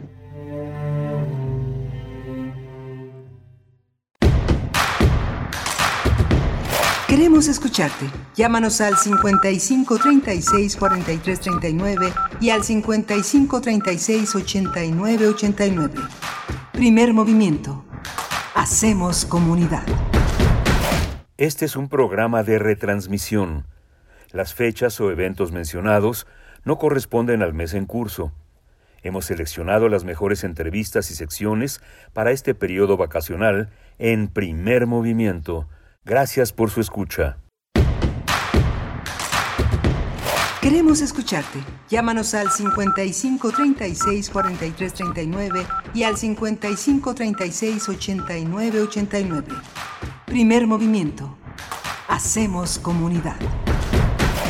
Ya estamos de vuelta, muy buenos días. Damos en este segundo momento de nuestro espacio, que es de ustedes, que es nuestro, y también en este momento nos enlazamos con la radio Nicolaita, así es que saludamos hasta Morelia a través del 104.3, saludamos a la Universidad Michoacana, todavía eh, contando los días para volver a vernos, pero todavía en sana distancia. Saludo a mi compañero Miguel Ángel Quemain. ¿Cómo estás, Miguel Ángel? Hola, Berenice, Berenice Camacho. Buenos días. Buenos días a todos nuestros radioescuchas. Estamos, eh, estamos sí, ya muy ansiosos de, de, de, vernos, de encontrarnos. Hay que recordar que hay que estar muy atento. Esta oportunidad del semáforo epidemiológico que ha virado al verde y que está en amarillo en muchos estados. Solo creo que muchos estados van a entrar en el semáforo epidemiológico hacia el final de mayo al verde para poder llegar a las urnas y, poder participar.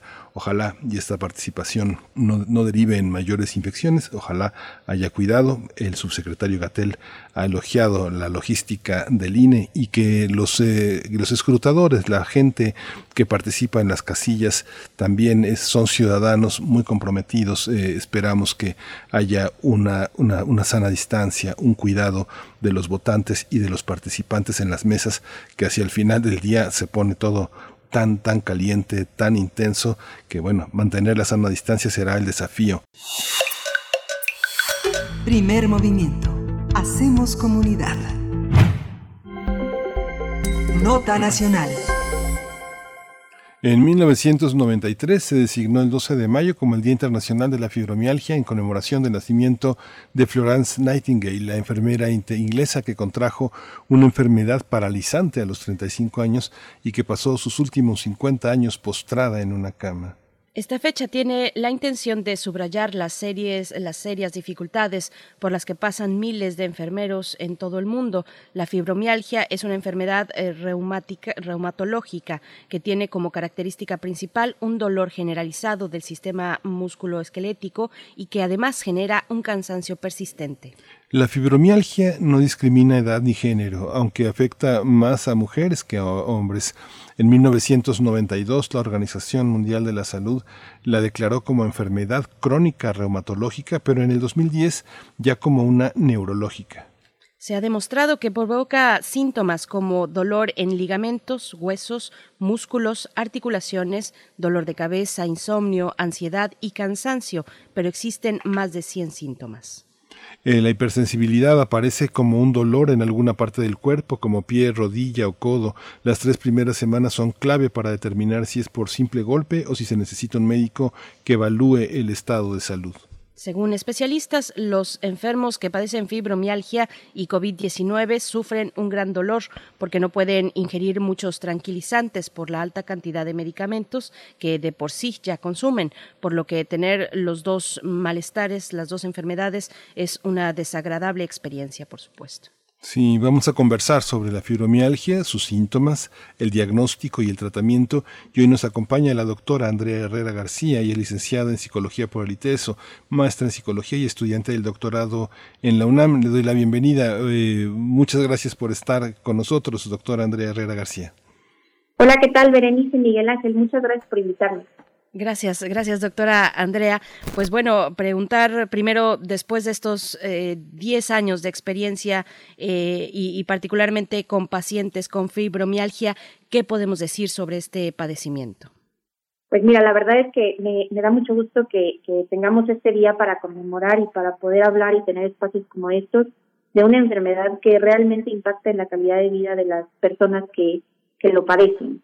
Esta enfermedad se presenta en el 2.7% de la población a nivel mundial y en México lo tenemos en el 0.7%, ¿no? Parecerían números pequeños, pero la realidad es que eh, son números significativos y además la forma en la que esta enfermedad impacta en la vida de una persona es realmente complicada. Es una enfermedad, como bien decían, con dolor musculoesquelético, pero ese dolor musculoesquelético es particular. Fíjense que, como también mencionaban, es difuso y generalizado, es decir, a veces me puede doler una parte de mi cuerpo, por ejemplo, mi codo, otro día la espalda, otro día mi cadera, y además el dolor tiene características particulares. Eh, hay algo que se llama hiperalgesia, que tiene que ver con sentir los estímulos que de por sí son dolorosos, mucho más dolorosos. Por ejemplo, una inyección, una cortada, cualquier cosa de ese estilo, que de por sí generan do- dolor, eh, se siente o se percibe muchísimo más grande ese dolor.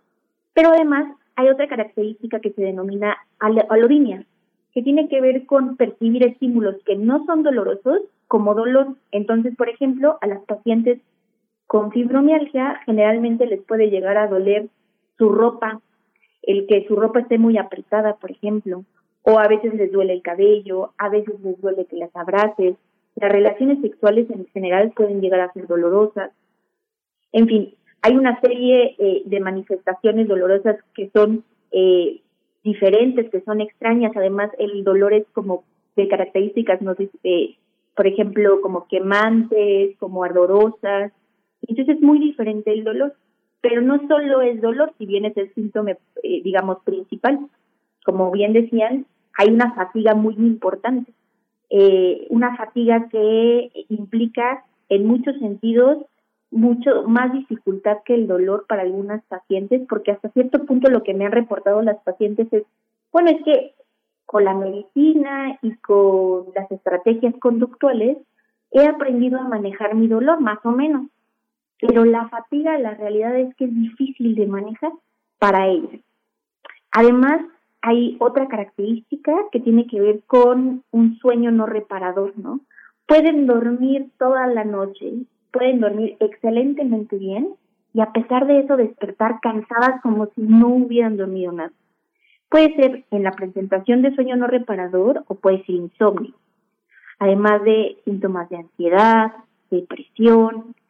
Digamos que esos cinco síntomas son de los más comunes en nuestros pacientes pero también tenemos, imagínense despertar eh, eh, en la mañana y sentirme completamente rígida y no poder, eh, digamos, restablecerme, no poder despertar de la forma adecuada y ah, quizás inclusive no poderme pararme de la cama, ¿no?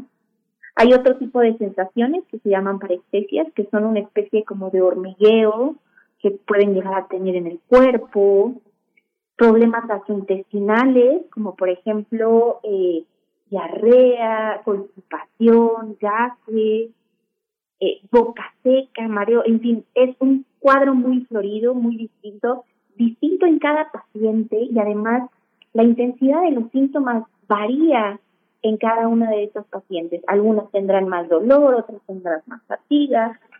Eh, de ahí que la, eh, el diagnóstico, como bien decían en un inicio, es bastante complejo. Hay, un aspecto que tiene que ver con unos mitos que nos han acompañado alrededor a, lo largo de muchos años en torno a la fibromialgia. Eh, Andrea Herrera, tú estás formada en el terreno de la psicología, pero ¿cómo es el contacto del, psicólogo con, eh, con, eh, eh, con el médico eh, y, con el paciente. Finalmente, la autopercepción, la manera de comunicar los síntomas, ahora que hablas de, hablas de, un conjunto de, de, síntomas que son ya comprobados, que forman parte de una aceptación de la enfermedad, ¿cómo, cómo convive con esta mitología en torno a una enfermedad de la que sabía, se sabía tan poco y que todavía muchos médicos pareciera que están muy lejos de esta relación entre el dolor, el trastorno y la percepción, la autopercepción que tiene el propio paciente. ¿Cómo lo vives tú como psicóloga? ¿Cómo se observa desde ahí? Qué importante pregunta. Efectivamente hay un estigma y creo que el estigma empieza en el personal de salud. A partir de que esta enfermedad por muchos años fue considerada una enfermedad psicógena, es decir, una enfermedad que no tenía un origen fisiológico y que más bien tenía que ver con problemas psicológicos. Yo creo que el origen del estigma en el personal de salud se deriva de esa idea inicial. Eh, sin embargo, en 1992 la OMS la reconoce como una enfermedad propiamente.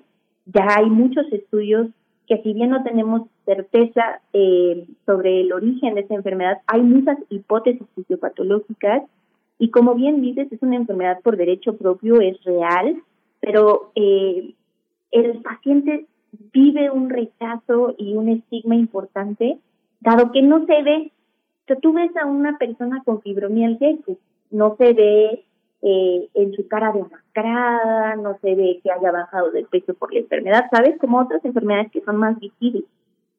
En ese sentido, el trabajo con los médicos, pues sí es en muchos sentidos educar eh, yo he tenido la fortuna de trabajar en muchas clínicas de dolor eh, a lo largo de la República y la realidad es que pues los algólogos, que son los especialistas en dolor, están muy sensibilizados a esta población, eh, dado que es una de las principales poblaciones que le consultan.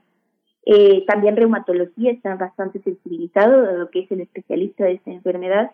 Sin embargo, la realidad es que hay muchas áreas de la medicina que difícilmente ven este padecimiento, más allá quizás de alguna vez en la licenciatura haber eh, pues, hablado de esa enfermedad y generalmente desde esta perspectiva psico, psicosomática.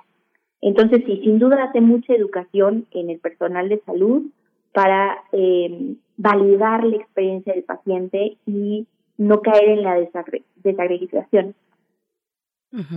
Maestra Andrea Herrera, ¿cómo, ¿cómo es la vida de un paciente con fibromialgia y qué cuidados son necesarios para, para que esa vida sea una vida plena, que tenga una actividad eh, pues cotidiana, regular, normal? ¿Cómo, cómo es este, es- cuáles son estos cuidados, maestra? Pues mira, la vida de un paciente con fibromialgia, te voy a hablar desde la experiencia de mis pacientes y de personas cercanas, pues, por ejemplo, hay dificultad en ocasiones para despertar, ¿no? Ya sea porque no pude dormir en toda la noche o porque a pesar de que dormí muchísimo me siento cansada como si no hubiera dormido en dos días. Y entonces a pesar de eso tengo que ir a trabajar. Y entonces me levanto, pero resulta ser que tengo el día de hoy ardor a lo mejor en la espalda, en la cadera, y que es un ardor que realmente me molesta, me hace sentir mal. Eh, quizás eso altera mi estado de ánimo, ¿no? Y me despierto y resulta ser que mis hijos me están demandando a lo mejor que les plantee el uniforme, que haga la, el desayuno, y bueno, los tengo que llevar a la escuela seguramente en transporte público.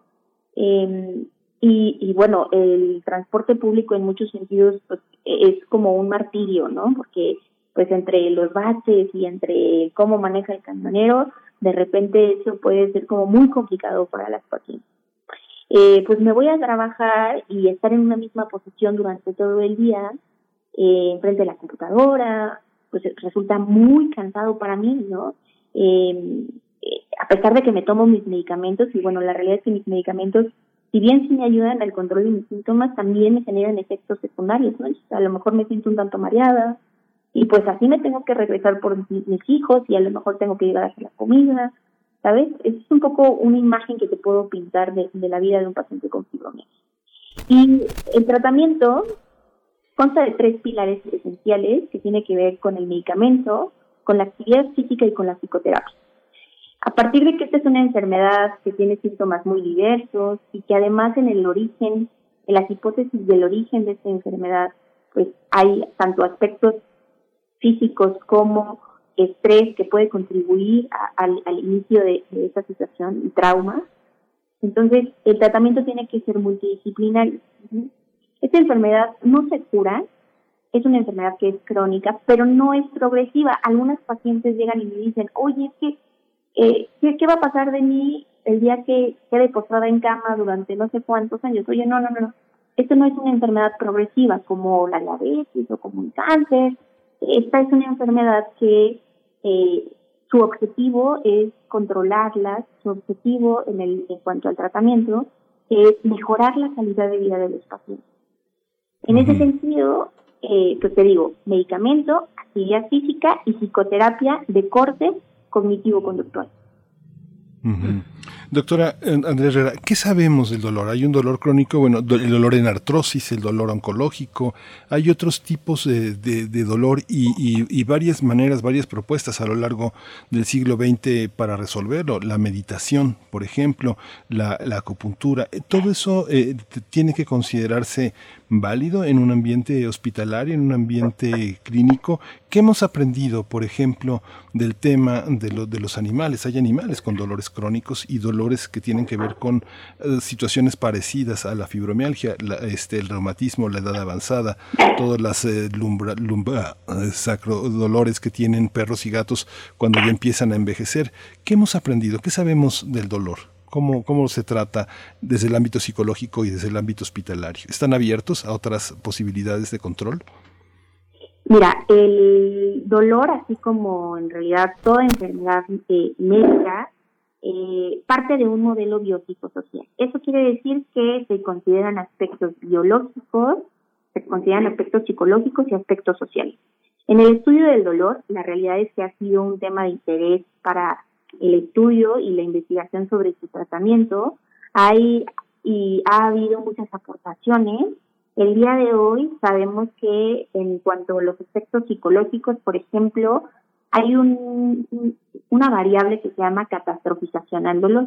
Y, por ejemplo, eso implica que la- las personas que viven o experimentan dolor crónico, eh, en muchas ocasiones, cuando tienen una crisis de dolor, por su cabeza pasa ideas de esta naturaleza.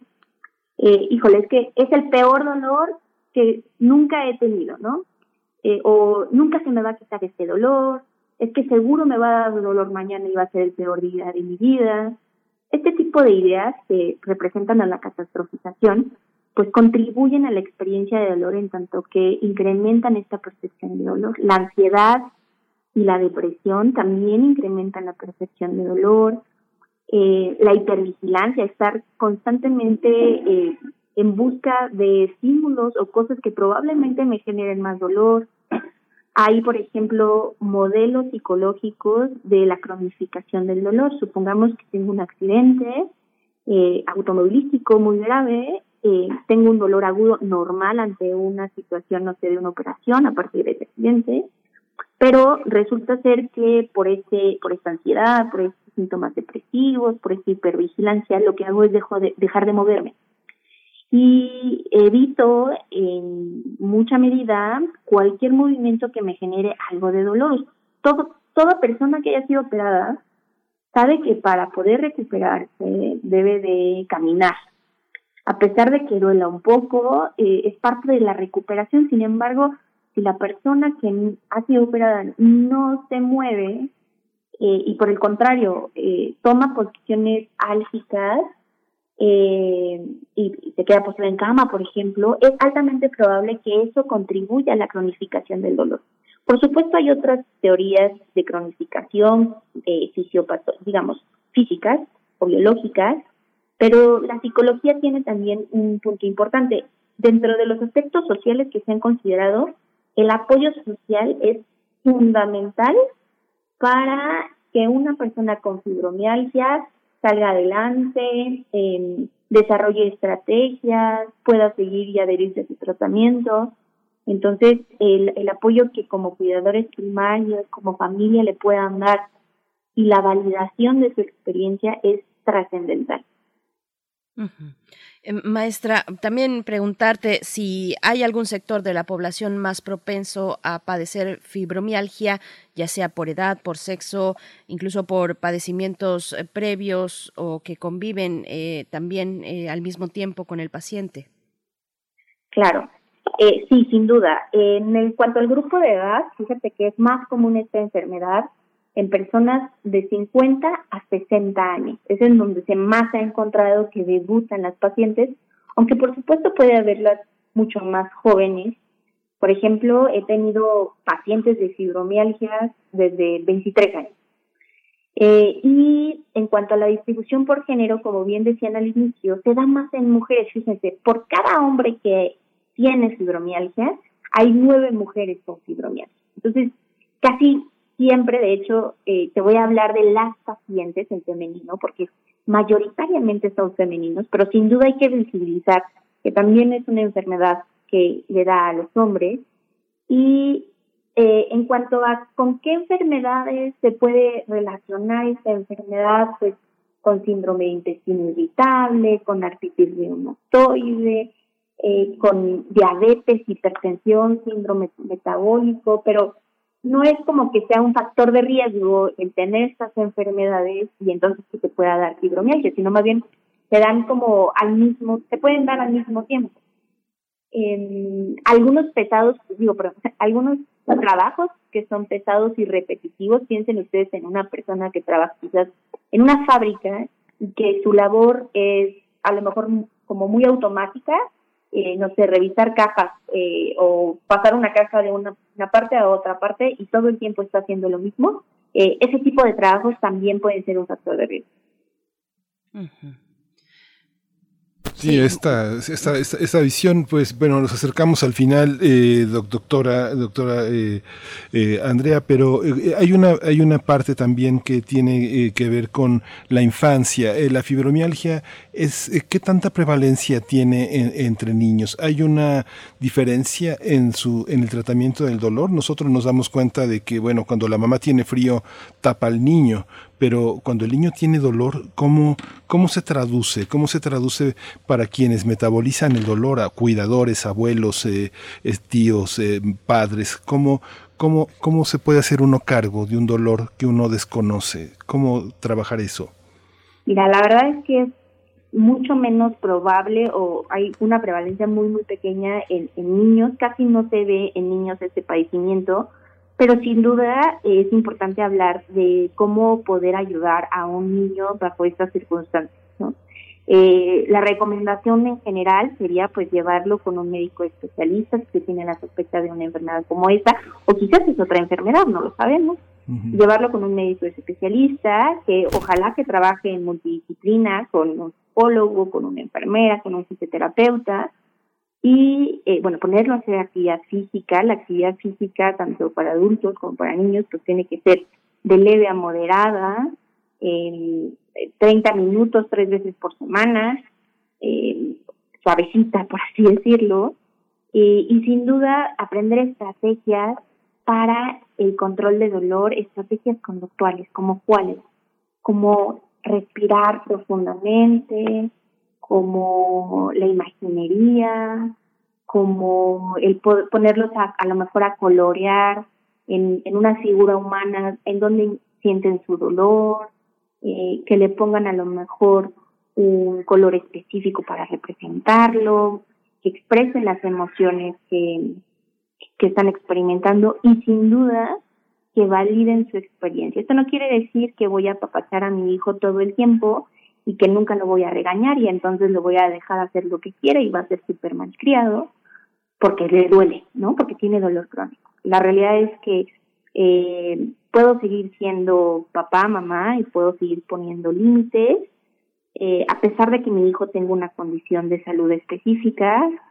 Eh, sin embargo, sí puedo ser compasivo y puedo eh, ayudarle a hacer frente a su dolor mm, de manera adaptativa. Bien, pues eh, yo tengo una última pregunta, doctora Andrea Herrera, García. Eh, precisamente pensando en el sistema público de salud en México, ¿qué lugar ocupa el, tratamiento, eh, la atención a los pacientes con fibromialgia en México? ¿Con qué elementos cuenta el sistema público de salud para hacer frente a este padecimiento?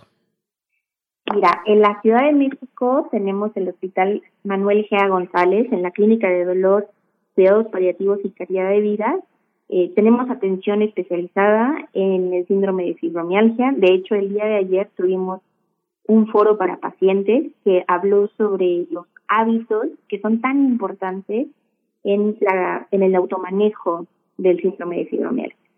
Eh, el Instituto Nacional de Psiquiatría también tiene un grupo especializado para el abordaje de este padecimiento y eh, bueno, e, en diferentes clínicas de dolor, como por ejemplo en el Instituto Nacional Suribán, entre otras clínicas de dolor de nuestro país, se puede dar atención a este grupo. Mm, Muy bien.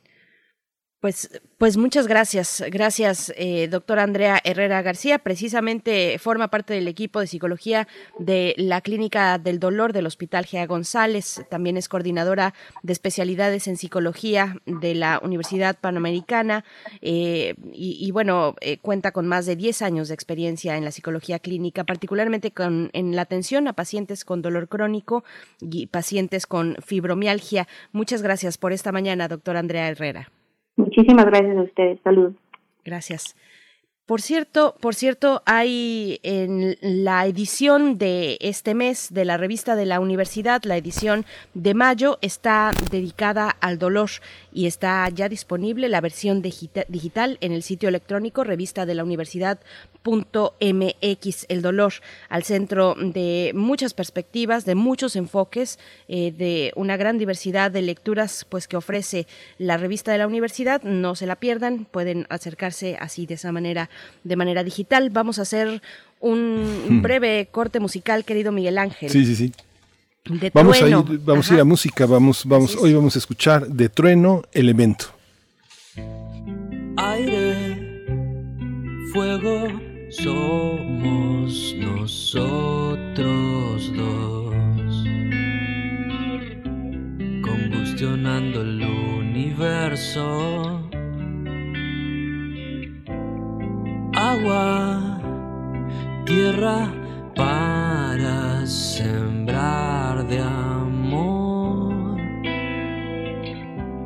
lo que necesitáramos. Si pudiera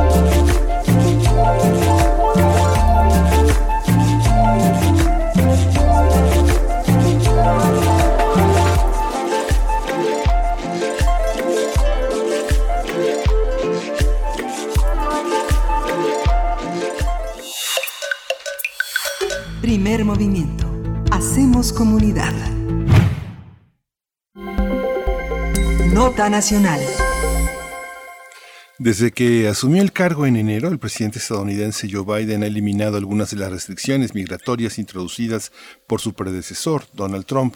Una de ellas fue suprimir la política de devolver a México a los menores no acompañados, cuyos casos ahora son procesados dentro del territorio estadounidense. Los menores que se quedan en Estados Unidos, eh, pero los que van con sus padres, son regresados a México. Ante el tránsito y las expulsiones, el gobierno del presidente López Obrador decidió cerrar sus, cercar, cercar sus fronteras, atribuyendo la decisión a la pandemia. Sí, de acuerdo con datos de la Oficina de Aduanas y Protección Fronteriza de los Estados Unidos, en febrero de 2021 se presentaron de 9.431 mig- niños migrantes y en marzo creció a 18.890. Por su parte, el canciller Marcelo Ebrard informó que entre febrero y marzo incrementó al 100% el número de niños migrantes no acompañados por la trata de personas, así lo detalló. Igualmente dijo que la migración se debe al impacto que de la pandemia en la economía de países como El Salvador, Guatemala y Honduras y por creer que en Estados Unidos les irá mejor y tendrán mejores oportunidades. El secretario de Relaciones Exteriores reveló que en febrero del 2021 se presentaron 12.785 migrantes ante el Instituto Nacional de Migración. En marzo de 2021 incrementó a 17.445. Los niños migrantes no acompañados presentados ante el Sistema Nacional, el DIF, en febrero fueron 2.501 que cruzaron nuestro país y en marzo de 2021 hubo un aumento de 3.139. Bien, pues vamos a, realizar un análisis de la crisis de menores migrantes en la frontera entre México y los Estados Unidos. Y este día nos acompaña a través de la línea, aquí en primer movimiento, el doctor José María Ramos. Él es doctor en Ciencias Políticas y Sociología, profesor investigador del Departamento de Estudios de Administración Pública en el Colegio de la Frontera Norte, miembro también del colectivo CACEDE. Eh, doctor José María Ramos, qué gusto volver a escucharnos. Bienvenido, buenos días. ¿Qué tal, Bernice Miguel Ángel? Encantado de estar con ustedes. Muy buenos días desde Tijuana. Gracias, doctor. Tijuana, nuestra gran ciudad. Doctor, eh, eh, eh, doctor José María Ramos, este fenómeno tiene múltiples aristas. ¿Cómo entenderlo desde la sociología, la antropología, la política? ¿Cómo, cómo entendemos estos, estos niños que andan deambulando en muchos casos entre nuestras fronteras? Pues mira, mire, se tiene que interpretar con una visión, como lo comentas, de manera muy acertada, interdisciplinaria y particularmente con un gran impacto social, sobre todo porque estamos hablando de comunidades, de niños y niñas, menores no acompañados muy vulnerables. Igualmente un fenómeno reciente es que van acompañados, obviamente, en algunos casos, eh, solos o de sus familias, particularmente porque se considera que en la medida en que van acompañados de sus familias pueden tener más posibilidades de ser sujetos de alguna situación migratoria por parte de Estados Unidos. Entonces estamos hablando de este fenómeno con estas implicaciones sociales muy humanitarias, que hasta cierto punto fue una situación favorable por el cual se hizo este, este cambio hasta cierto punto radical por parte de la administración de Estados Unidos. Y precisamente esa es eh, una, gran, una, pregunta importante, doctor José María Ramos. ¿Cómo reacciona el gobierno mexicano ante las nuevas medidas migratorias del gobierno de Biden? ¿México propone o solamente reacciona? ¿Cómo está esta, como si fuese tal vez una, una simbiosis o una danza entre lo que se propone, lo que se recibe acá y lo que desde acá también se está eh, pues poniendo en el panorama migratorio? Es una mezcla entre proponer y reaccionar. ¿Proponer en qué sentido? Hay que recordar que esta administración planteó desde un principio una iniciativa en materia de desarrollo hacia Centroamérica y de esa manera tratar de reducir los factores que originan estos flujos. Estos flujos por las razones que hemos comentado. Eh, reacciona en la medida en que hay que recordar que en la pasada administración el enfoque fue un enfoque de mayor contención migratoria, exclusión a estos grupos vulnerables, a estas personas, sobre todo a los menores. Simplemente el programa de reunificación en Estados Unidos de estos menores fue suprimido por la pasada administración. Entonces, de alguna manera se suma a Estados Unidos a esta nueva perspectiva, esta nueva perspectiva que fortalece los valores de la integración, de la reunificación, eh, pero que no deja de lado otros elementos que nosotros vamos a tocar. Ahora bien, aquí lo interesante es que hay una cierta coincidencia sobre fortalecer estos programas de atención al desarrollo. El día de ayer, la vicepresidenta Kamala Harris hizo una intervención con periodistas eh, a nivel internacional latinoamericanos en donde acentuó la posición del gobierno de los Estados Unidos sobre fortalecer los temas humanitarios. Viene próximamente a país a México, va a ir, tengo entendido que a Guatemala, a El Salvador, eh, precisamente pues para ver esta agenda, esta agenda de desarrollo que también tiene que ver que se fortalece con la visión que trae la, la vicepresidenta, que es una visión de fortalecer el Estado de Derecho, fortalecer mejores estados, sobre todo por el tema de que pues este, se puede hacer algo en México, se puede hacer bastante en Estados Unidos, pero si los países donde residen las causas fundamentales de la migración no asumen algunas responsabilidades, este fenómeno va a seguir creciendo. Esta, esta visión, doctor José María, eh, tiene en Estados Unidos un, un marco cultural que pueda, que pueda entender lo que significa un menor, un menor de edad. Un menor de edad, uno lo piensa desde un niño que está en el marco del tráfico de adopciones, hasta en el marco del comercio de órganos, hasta en el tráfico de trata de personas, hasta en ámbitos laborales muy, muy esclavizantes y, y explotados. ¿Cómo es el sistema? Cultural en Estados Unidos. Eh, pensamos, pienso, por ejemplo, he visto muchos trabajos, muchos reportajes sobre el sistema de adopción. Si no te gusta el niño, lo regresas y hay que se vaya hasta la adolescencia brincando de hogar en hogar. La cultura norteamericana tiene mecanismos jurídicos, eh, humanitarios, culturales para entender esta situación. Sí, claro, Miguel Ángel, y sobre todo por la problemática que has comentado, es decir, por todo el tema del tráfico, por el tema de ciertos vínculos con la delincuencia, entonces, ese tema es un tema bastante delicado, hay una serie de procesos eh, legales correspondientes, por eso una de las preocupaciones que trae la nueva administración de Estados Unidos es tratar de reunificar con sus familiares. ¿Por qué? Porque el dato que tienen las autoridades de Estados Unidos es que la mayor parte de estos cerca de 50 mil menores migrantes que han llegado a Estados Unidos en los últimos seis meses, la mayor parte de ellos tienen familiares en Estados Unidos. Entonces, por eso se hace una búsqueda, por eso esta demora en estos procesos de gestión migratoria por parte de Estados Unidos. Y también hay que acentuar el elemento que lo comentaba con anterioridad, de que este proceso de reunificación de estos menores fue suspendido por la pasada administración. O sea, prácticamente los menores eran, eran expulsados de al llegar a Estados Unidos por las autoridades correspondientes, con lo cual, bueno, pues este proceso suspendió. Ahora se reanuda y es parte, digamos, de lo que yo llamaría un nuevo enfoque de la gestión migratoria con este enfoque humanitario que lamentablemente se contradice. Se contradice, por ejemplo, con el título 42, en el cual, lamentablemente, cuando estos menores van acompañados de sus padres, son rápidamente expulsados las personas adultas y ahí es donde se genera también este proceso de exclusión. Es decir, se quedan los niños, pero sus padres son devueltos fast track hacia el vecino país. Entonces, Aquí lo importante, yo creo que en el corto y medio plazo, estos temas de adopción se tendrían que fortalecer, sobre todo en estas zonas fronterizas, particularmente porque tenemos otra problemática. La problemática es que tenemos cerca de 25 mil eh, adultos mayores que han solicitado asilo a Estados Unidos y que si no es por razones humanitarias, la mayor parte de estos migrantes centroamericanos en su mayoría van a tener que ser devueltos a Estados Unidos.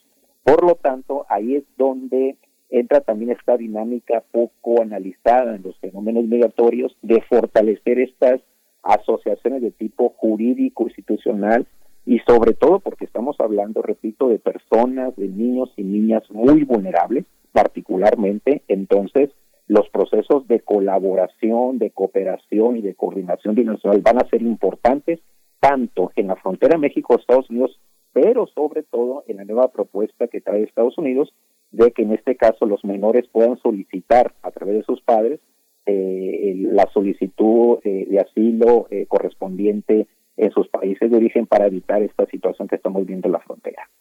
¿Qué, está motivando esta situación, doctor José María Ramos? Por supuesto, eh, sabemos y, es evidente y es obvio, pero mencionarlo, la cuestión de la situación social y también de violencia en los países de origen, muchos de estos países centroamericanos. ¿Qué más está motivando esta alza de personas migrantes en la frontera con los Estados Unidos?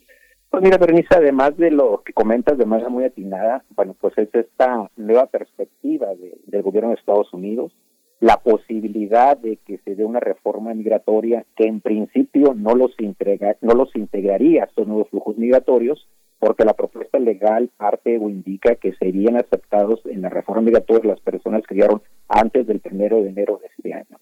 Entonces, ese es un atractivo importante para que se den estos procesos y lamentablemente en esta coyuntura, cuando por los traficantes de personas aprovechan o han aprovechado esta circunstancia, pues simplemente los datos que ha dado a conocer es Miguel Ángel y que vienen de, de, del Servicio de Aduanas y Protección. Es decir, el hecho de que el, el mes pasado se hayan detenido a cerca de 20 mil menores migrantes en Estados Unidos, sobre todo en la mayor parte en el suroeste de Texas, refleja la complejidad.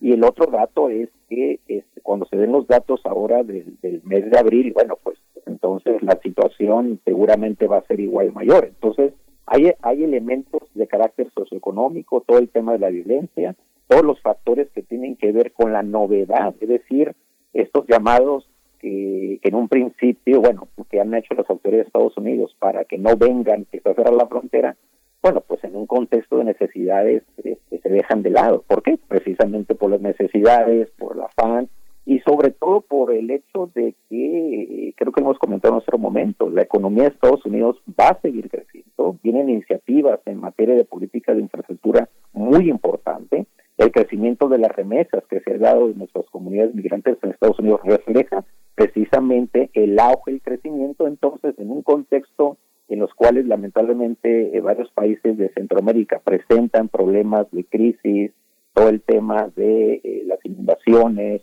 los temas de corrupción, vaya, pues son, son situaciones este, importantes que la idea es que se atiendan con estrategias de desarrollo muy importantes, en donde ahí este, hay un elemento muy importante con respecto a la pasada administración. La pasada administración en estas iniciativas, digamos, de contar el apoyo con los países centroamericanos, fortaleció una perspectiva más de seguridad fronteriza, más de control fronterizo desde sus países. Prueba de ello era el auge o el interés de detener a los traficantes de personas. Estos temas en un principio se están dejando de lado por parte de la nueva administración. ¿Por qué? Porque ahora las nuevas prioridades son un poco lo que le comentaba Miguel Ángel, fortalecer el Estado de Derecho, fortalecer una serie de programas, por eso la iniciativa de canalizar cerca de cuatro mil millones de dólares que en mi punto de vista me parecen insuficientes, sobre todo tomando en cuenta que cuando estaba precisamente Biden como vicepresidente a cargo de esta alianza para la prosperidad en Centroamérica, bueno, pues los recursos fueron en cerca de cuatro años, cerca de nueve mil millones de dólares. Entonces, vaya, estamos en una situación compleja, interesante, pero sobre todo que refleja el reto de estos tres países de avanzar hacia un esquema de una eficaz corresponsabilidad migratoria. Y la propia, si nos damos un paso, un paso para atrás, el, la situación en la que quedaron muchos niños que no, que no encontraron a su familia. Hay una, hay una disposición. ¿Qué pasa con, con el, pasado reciente? Toda la gente que, que quedó fuera. El propio este, CISION, el Sistema Nacional de Personas Desaparecidas y No Identificadas, con todo y que está a disposición del público y que es muy eficaz, todavía queda, tiene muchos pendientes, sobre todo en la parte de hispanos, ¿no? Así es. Este es un tema, fíjate, también muy, muy complejo. Ese es un tema que se está revisando y sobre todo porque hay una estimación que cuando menos el 20 o 30% de esos menores, bueno, prácticamente no, no tienen, no tienen familiares en Estados Unidos. Entonces ahí es donde entran toda la infraestructura de tipo social, religiosa, a través de una serie de acompañamientos que me parecen muy importantes. Ahora bien, desde la perspectiva de mexicana hay un actor que vale la pena destacar que va a tener un papel y lo está teniendo que es la UNICEF.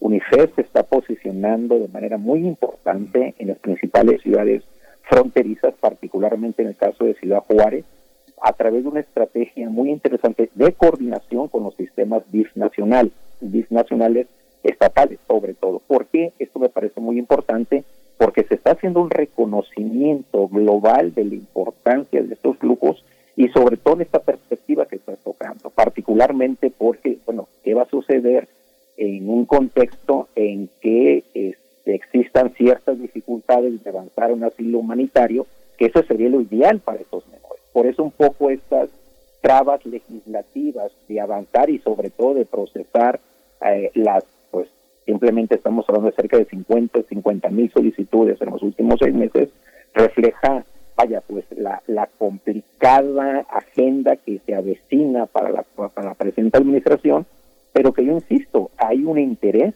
hay una voluntad, hay la, la visión política del presidente Biden de asumir, digamos, esta nueva realidad que en la pasada administración no se dio. Entonces, esta participación de organismos internacionales como la UNICEF, la ACNUR, están abonando a fortalecer una visión humanitaria, una visión solidaria, y si a eso deberíamos agregar, que lo está haciendo de alguna manera en frontera sur, la Organización Panamericana de la Salud, porque no hay que dejar de lado que estamos en pandemia y que hay un porcentaje de cerca del 15% de estos niños o menores que han sido detectados este, con, con COVID. Entonces, vaya, la situación es, este, sigue siendo muy compleja y lo va a seguir siendo por los próximos meses.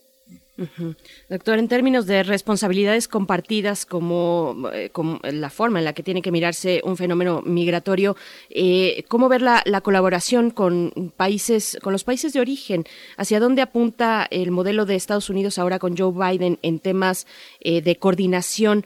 con países centroamericanos. Eh, ¿cómo, ¿Cómo está esta situación? Y no solo de Estados Unidos con Centroamérica, sino de México con Centroamérica.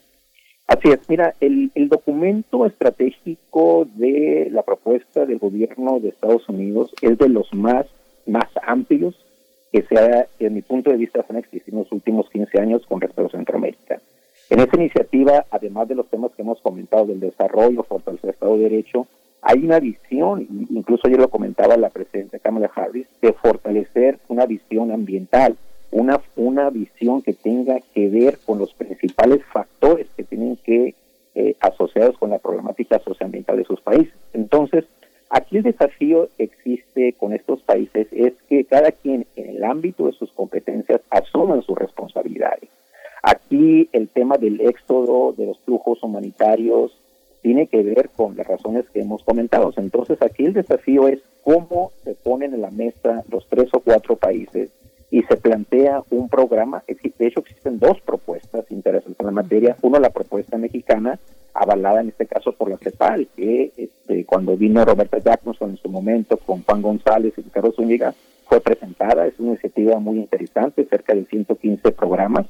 Aquí el desafío es cómo se hacen viables estos programas en el corto y mediano plazo para que generen empleos, para que generen una gran gobernabilidad y sobre todo para que de alguna manera se controle la situación.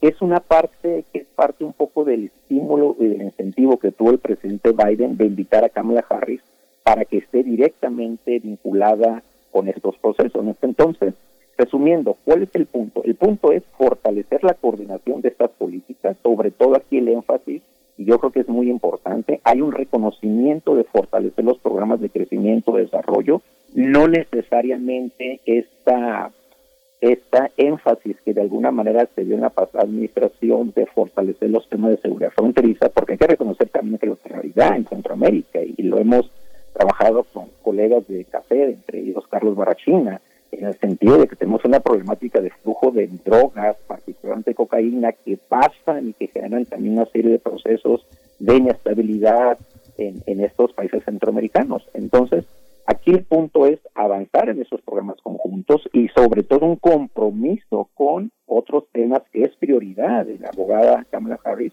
que es reducir los problemas de la corrupción. En otras palabras, en la medida en que no se fortalece la institucionalidad, las capacidades para que estos países, sobre todo Guatemala, El Salvador, asuman la responsabilidad en la materia, entonces, pues los esos cuatro mil millones de dólares que pretende eh, canalizar la nueva administración de Estados Unidos, pues no van a tener ningún efecto. En el caso mexicano, el caso mexicano, bueno, yo creo que la apuesta lo debería apostar a una gobernanza multinivel, por una parte, en el caso de Frontera Sur, de fortalecer estos procesos de contención migratoria, pero fortaleciendo los temas de derechos humanos, pero también en este contexto de pandemia se fortalezca la participación muy atinada que han tenido en los últimos meses la Organización Panamericana de Salud y la Organización Internacional para las Migraciones de fortalecer los debidos procesos de gestión migratoria, humanitaria, pero también de salud.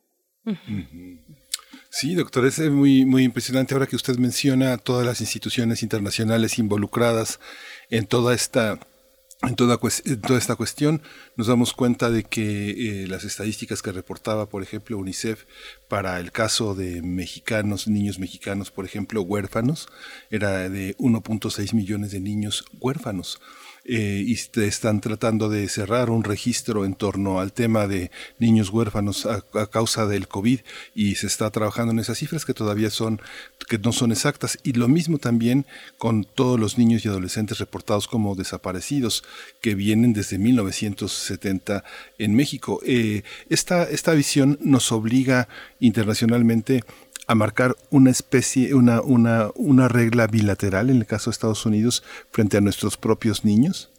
Totalmente, por Miguel Ángel, es un tema de, de humanidad, es un tema de atender el debido proceso, es un tema que tiene que ver con atender las causas de los factores por los cuales estas comunidades muy vulnerables siguen inmigrando y sobre todo que estén estos procesos muy lamentables de que son víctimas de trata y lamentablemente quedan en situación de orfandad. De esa perspectiva, los, los, los procedimientos de cooperación internacional bilateral, pero sobre todo de lo que están haciendo y deberán hacer en este caso los, los DIF estatales, particularmente en esta nueva coyuntura, va a ser muy importante, particularmente en el marco, y como lo comentaban de manera pues este sombría las autoridades de Estados Unidos a través de, de Alejandro Mayorkas, el secretario de Salud Nacional, se esperan para los próximos años pues los mayores flujos en la historia que ha recibido Estados Unidos. Simplemente el último dato que ustedes daban, es decir, estos cerca de 18.800 menores migrantes son los mayores detenciones en los últimos 15 años en la historia de los Estados Unidos. Por lo tanto, el tema de esta visión humanitaria, de atender el debido proceso y sobre todo aquí el tema es un tema muy delicado, que son las adopciones. Cuando esto suceda, pues debe darse de manera muy responsable, pero sobre todo atendiendo en este caso, pues, atendiendo y evitando posibles riesgos que se den en este caso de estos grupos muy vulnerables. En, la, en lo que tiene que ver con la integralidad de una estrategia, de una nueva estrategia como esta, la que plantea el gobierno de, el gobierno actual de los Estados Unidos, fortalecer los programas de apoyo, en fin, todo lo que nos ha comentado, doctor.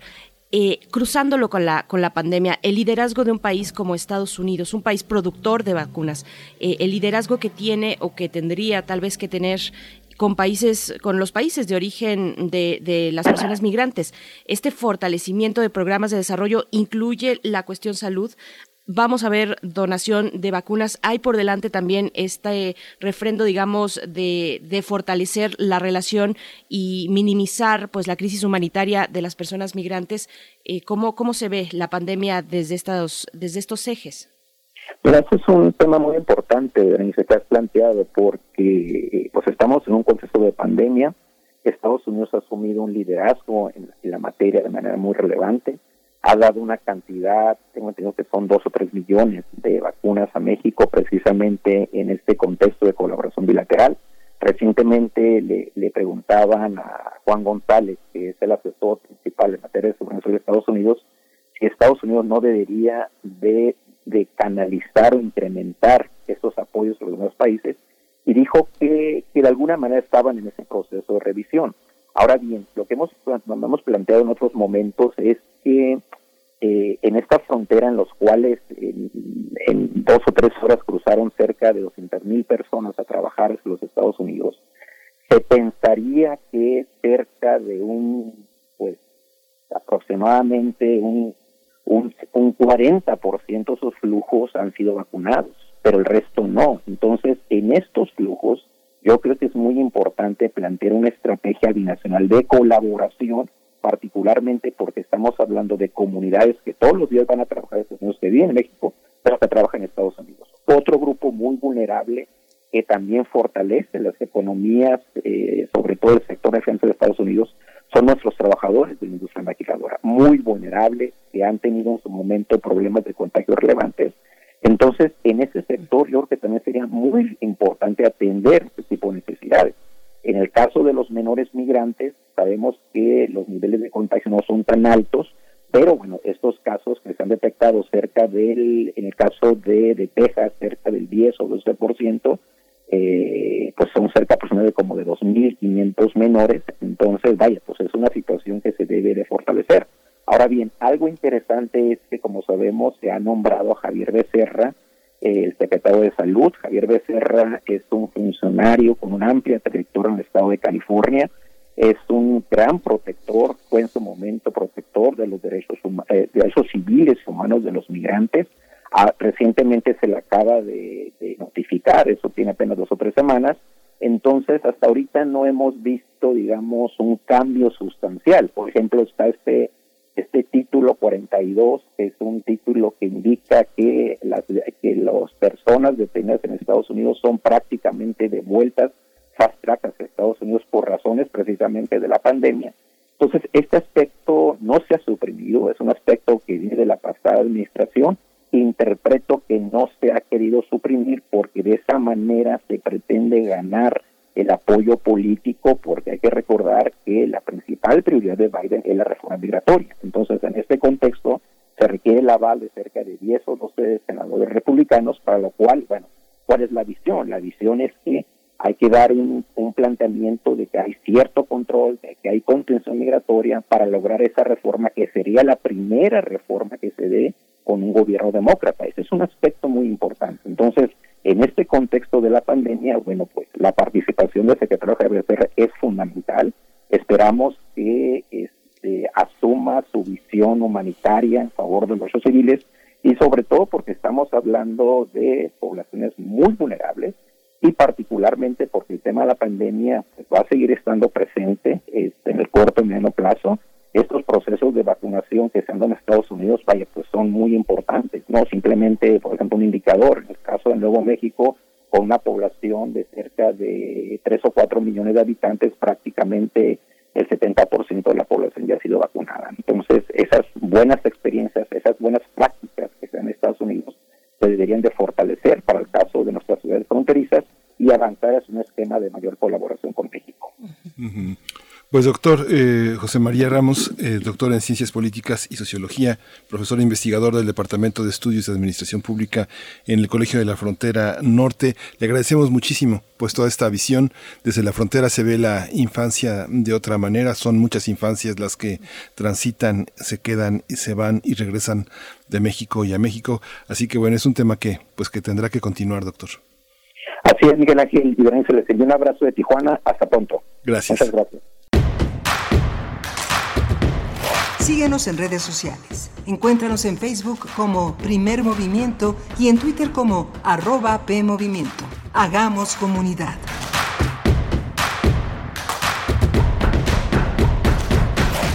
Este es un programa de retransmisión. Las fechas o eventos mencionados no corresponden al mes en... Este es un programa de retransmisión. Las fechas o eventos mencionados no corresponden al mes en curso. Hemos seleccionado las mejores entrevistas y secciones para este periodo vacacional en primer movimiento. Gracias por su escucha. Síguenos en redes sociales. Encuéntranos en Facebook como Primer Movimiento y en Twitter como arroba PMovimiento. Hagamos comunidad.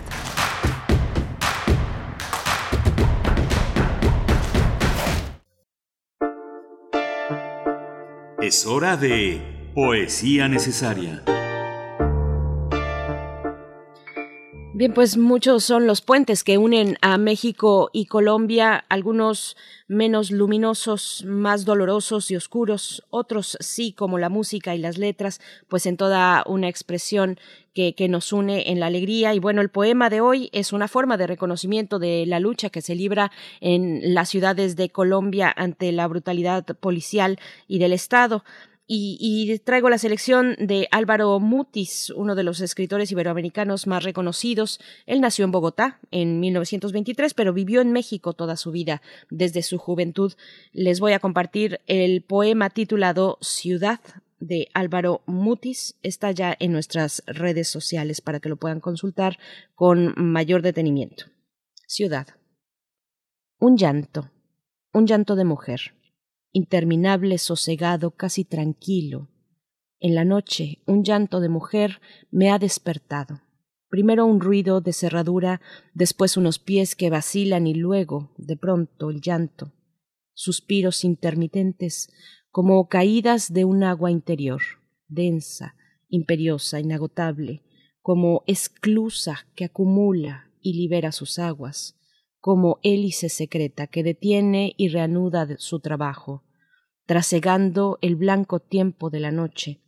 Toda la ciudad se ha ido llenando de este llanto hasta los solares donde se amontonaban las basuras, bajo las cúpulas de los hospitales, sobre las terrazas del verano, en las discretas celdas de la prostitución, en los papeles que se deslizan por solitarias avenidas, con el tibio vaho de ciertas cocinas militares, en las medallas que reposan en joyeros de teca, un llanto de mujer que ha llorado largamente en el cuarto vecino, por todos los que cavan su tumba en el sueño, por los que vigilan la mina del tiempo, por mí que lo escucho sin conocer otra cosa que su frágil rodar por la intemperie, persiguiendo las calladas arenas del alba.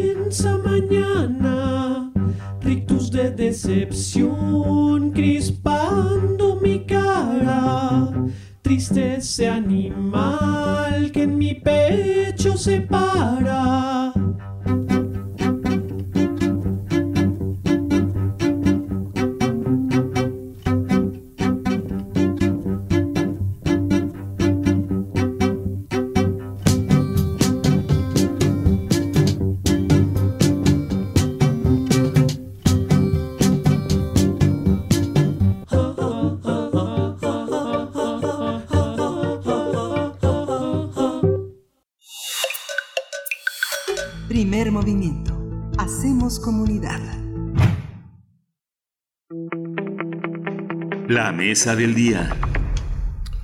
Tras la promulgación de la Constitución de 1917 y para cumplir con lo estipulado en el artículo tercero de declarar la educación gratuita, laica y obligatoria, el 3 de octubre de 1921 fue creada la Secretaría de Educación Pública.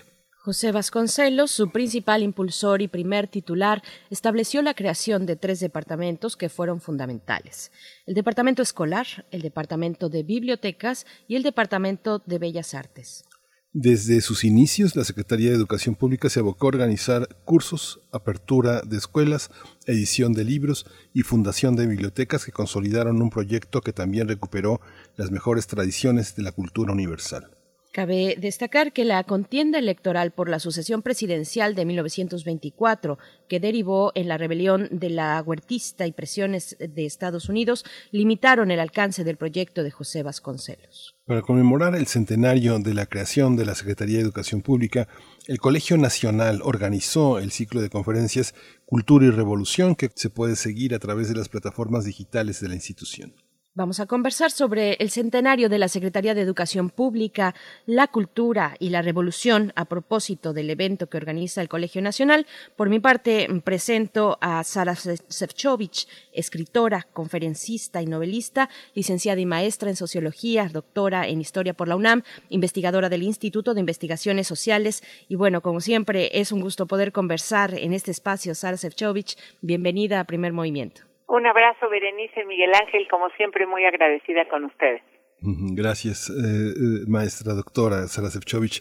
Por mi parte presento también a Lucía Melgar, ella es crítica cultural, es doctora en literatura hispanoamericana por la Universidad de Chicago, ella tiene una maestría en historia también en esa universidad y una licenciatura en ciencias sociales por el ITAM aquí en México. Es especialista en género y actualmente es investigadora independiente y profesora de asignatura en el ITAM. Bienvenida Lucía Melgar, gracias por estar aquí. Buenos días, muchas gracias por la invitación. Muy buenos días, doctora. Bueno, y además eh, nos acompaña en esta mesa Javier García Diego, historiador, director de la Academia Mexicana de la Historia, miembro de la Junta de Gobierno de la UNAM y también uno de los organizadores de estos conversatorios sobre los, el centenario de la SEP, el aniversario luctuoso de López Velarde y bueno, tantas otras eh, cruces importantes, interesantes en la historia de nuestro país. Javier García Diego, bienvenido a Primer Movimiento una vez más. Gracias por estar aquí. Hola Berenice, muy buenos días y saludo, aprovecho para saludar a mis queridas amigas Sara y Lucía. De verdad les mando un gran, gran saludo. Tiempo de no verlas por razones obvias. Muchas gracias, doctor García. Diego, eh, organizar, organizar este, este encuentro pues no es nada no es nada fácil sobre todo en una situación como la que vivimos hoy que es una situación aparentemente de muchos cambios de, de, pensar radicalmente la normalidad que tenemos desde hace 100 años con una institución como esta. El modelo educativo desde el área desde la visión del historiador de la historia eh, que propuso la SEP sigue vigente eh, Javier García Diego bueno, eh, yo creo que la palabra vigencia en la historia es muy difícil de definir, porque la historia es eh, preservación y cambio, es continuidad y transformación. Entonces, claro que hay algunos ideales educativos que son plenamente vigentes, eh, pero también por otro lado la situación de la educación y la situación del país, incluso la situación demográfica, pues es brutalmente distinta. Pero yo creo que algunos de los principios de la SEP, digamos, de 1921, siguen vigentes, como cuáles, hacer una matrícula universal, eh, lograr que los profesores vieran, el, profesores y maestras, porque Vasconcelos es quien inicia la integración de maestras al magisterio, hacer que para ellos la educación sea una vocación, no una chamba, un compromiso. Ese para mí es un principio que debe estar vigente. Y tercero, que la educación se tiene que, que acompañar, se tiene que complementar con el arte y la cultura. Estos son tres principios que a mi modo de ver siguen vigentes. Yo con esto respondería esta pregunta inicial. Ujú. De tu mano, Sara, Sara, Sara Sefcovic, voy contigo. Es, eh, tú eres, eh, has sido una de nuestras grandes, grandes profesoras en la UNAM. Eh, desde esa mirada, de esa experiencia en la que has atravesado todos los niveles, eh, ¿Cómo se observa eh, las personas que llegan de la educación eh, que tenemos en el país? Desde la universidad se, observa, se observan carencias, se observan ventajas. ¿Cuál es tu experiencia pensando eh, en el modelo educativo que se propone ahora bajo esta mirada que se organiza en esta ocasión, bajo la mirada del doctor García Diego y de Villoro?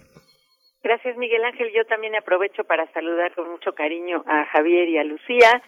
Y, y te respondo, eh, no me gustaría responder como lo voy a hacer, pero, pero no hay remedio. O sea, creo que fue un modelo que funcionó muy bien una buena parte del siglo. A mí misma me tocó ser, digamos, educanda en ese tipo de modelos y creo que ya no está funcionando. Eh, yo veo a los alumnos muy mal preparados. Eh, no voy a hablar de la pandemia porque la pandemia prácticamente va a ser, eh, en mi punto de vista, una generación perdida en términos de educación escolar. Probablemente de otras cosas eh, se aprendan nuevas cosas, pero en términos de educación escolarizada. Entonces, eh, no sé si eso se deba, porque yo no soy para nada experta en educación, a, al- como lo, lo que decía Javier, al crecimiento demográfico, o se deba a que la preparación de los maestros ya no tiene esa idea de la de la vocación, sino bastante de la chamba, si se deba a que al- los contenidos de la educación ya no le atraen o no le interesan a los estudiantes de estas eh, digamos, de hace, no sé, 10 generaciones, donde el mundo ha cambiado muchísimo y a lo mejor ese discurso ya no les es atractivo, pero lo que, con lo que yo me topo en, en mis alumnos de licenciatura es algunos con muchas ganas de aprender, pero realmente eh, sin ningún elemento y, y con muy, muy pocas bases para poderlo hacer. Lucía Melgar, eh, en- tú tienes una posición en este, en este momento privi- privilegiada de mirador desde la educación, desde los institutos de educación privada, eh, hay unos mecanismos muy estrictos de, de e- evaluación eh, de los profesores. Incluso los evalúan hasta si son simpáticos. Hay una parte de los mecanismos de evaluación que la SEP ha enfrentado en las últimas décadas sobre sí misma, una autocrítica, pero también una crítica también de padres y de educandos. ¿Cómo observar también este modelo a la luz de una participación democrática que ponen, que, en cuestión a la propia institución? ¿Tú cómo lo observas desde ese punto de vista? Bueno, yo creo que en la educación privada, en efecto, hay este, ciertas formas de evaluación que tienen que ver más con la personalidad. Eh, digamos, el ser muy estricto en un momento dado puede ser un problema con los estudiantes. Pero de lo que yo sé, que digo, sé poco de las, de las, evaluaciones dentro de la SEP, pero hablando con, con profesores que han sido estudiantes míos en el Museo de Memoria y Tolerancia, eh, que digamos son cursos abiertos, eh, hablan de un exceso de burocratización de las evaluaciones que les piden y de un exceso de, de pérdida de tiempo, digamos. Entonces, cuando se evalúa de una manera burocrática, yo creo que hay un problema porque se necesita más bien tener eh, tiempo para prepararse y para poder eh, pues evaluarse a una misma y también a los estudiantes, ¿no? Entonces, en este sentido, creo que quizás habría que eh, revisar de qué forma se está evaluando a, a los, los profesores y profesoras de, de educación pública y también de educación superior, digamos, y de educación privada, y, y darse cuenta, pues, que también tenemos que ver cómo estamos, eh, qué resultados están dando los estudiantes, que eso es lo más importante. Doctor Javier García Diego, a mí me gustaría dar para la audiencia un contexto de estos conversatorios, situarnos en aquel momento histórico de nuestro país, eh, tal vez comentar sobre los cruces. Eh, de, ese momento en México, los cruces culturales que envolvieron a la idea de, de educación, surgen en este conversatorio pues muchos nombres al lado de Vasconcelos, el, el nombre, el gran nombre también por, eh, por ocasión de su aniversario luctuoso de López Velarde, por ejemplo. ¿Qué es lo que podemos, cómo se planteó y se planeó este conversatorio, doctor García Diego? Gracias, Berenice. Bueno, han tocado dos puntos muy importantes, eh, Sara y Lucía, eh, pero voy a, la pregunta. Nosotros en el Colegio Nacional hace ya varios meses, eh, de hecho el año pasado, pues tomamos la decisión, como siempre se hace, de cuál va a ser la actividad eje a lo largo del año. Esto es, todos tenemos nuestras responsabilidades individuales, nuestros temas, nuestras disciplinas, pero hay actividades colectivas. Y acordamos que se van a conmemorar en México los 500 años de la conquista de Tenochtitlán, que se van a conmemorar los 200 años del bicentenario de la independencia y además son efemérides muy, muy importantes, de verdad, definitivas para la historia del país, para el presente del país, para el futuro del país. Pero también acordamos que los 100 años de la SEP era fundamental. Es una efeméride que no se puede pasar de lado. ¿Por qué? Porque la educación, y esta yo creo que es una conclusión de todos nosotros, y seguramente la comparten eh, Sara y Lucía, la educación es el verdadero instrumento, la mejor palanca que puede haber para el ascenso socioeconómico de las muchachas y de los jóvenes de México. La educación es el mejor instrumento, la mejor palanca para la modernización y para la tecnificación del país. La educación también es lo mismo, la mejor palanca para crear ciudadanos conscientes. Es igual la educación, si la consideramos en el proyecto de Vasconcelos, educación junto con cultura, pues es la única manera de tener una vida interesante, una vida digna, pero con impactos muy concretos. Yo voy a dar aquí una cifra que seguramente Sara y, Lucía conocen mejor que yo pero eh, a mayor grado de educación en las mujeres hay un menor número de embarazos, un menor número de hijos y algo muy dramático, de verdad es estremecedor. A mayor educación entre las muchachas de México, se, se abate, se cae la mortandad infantil. A mí me parece un dato estremecedor. Entonces, consideramos que sí hay que destacar la educación. Ahora bien, nosotros tenemos rezagos, coincido con, con, con Sara, tenemos rezagos brutales. Voy a dar un dato como historiador. Cuando surgimos a la vida independiente en 1821, se empezaron a crear pues, organismos gubernamentales, gabinete, secretaría. La primera fue Secretaría de Relaciones Exteriores e Interiores, Secretaría de Hacienda, Secretaría de Guerra, luego vino la de Justicia, Asuntos Religiosos, en fin, pero este, fomento, comunicaciones, todas antes de la Secretaría de Instrucción de Justo Sierra. Tardamos 84 años de vida independiente para reconocer que la educación era un reto nacional. Esto es increíble, esto es parte de nuestros rezagos y de verdad pues creo que lo que nos toca y los tres, Sara, Lucía y yo y muchos más estamos involucrados, no preocupados, involucrados, ocupados en que se mejore la educación. Ahora, perdón, ahora sí ya la pregunta eh, concreta. Eh, la educación fue una de las principales demandas de las facciones revolucionarias.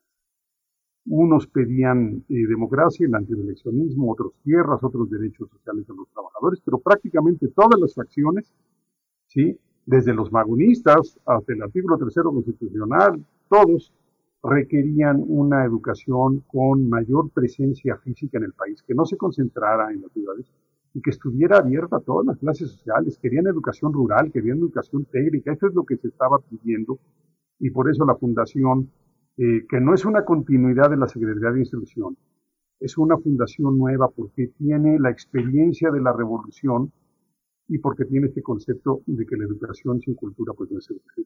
Esto es un, un, aporte fundamental. Y por otro lado, López Velarde, yo creo que López Velarde eh, nos, nos decía dos cosas. Al mismo tiempo que se hacía el muralismo y la novela de la revolución, eh, proteicas, eh, épicas, violentas, eh, el mensaje de López Velarde es, y creo que es muy vigente, también tenemos una vida íntima, también tenemos una vida sosegada, nos gusta disfrutar de nuestros pueblos, de nuestras plazas, de nuestra repostería. Y ese México íntimo, ese México tranquilo que tanto disfrutamos y que se ha perdido, yo creo que es algo muy vigente en el mensaje. Y perdón por extender.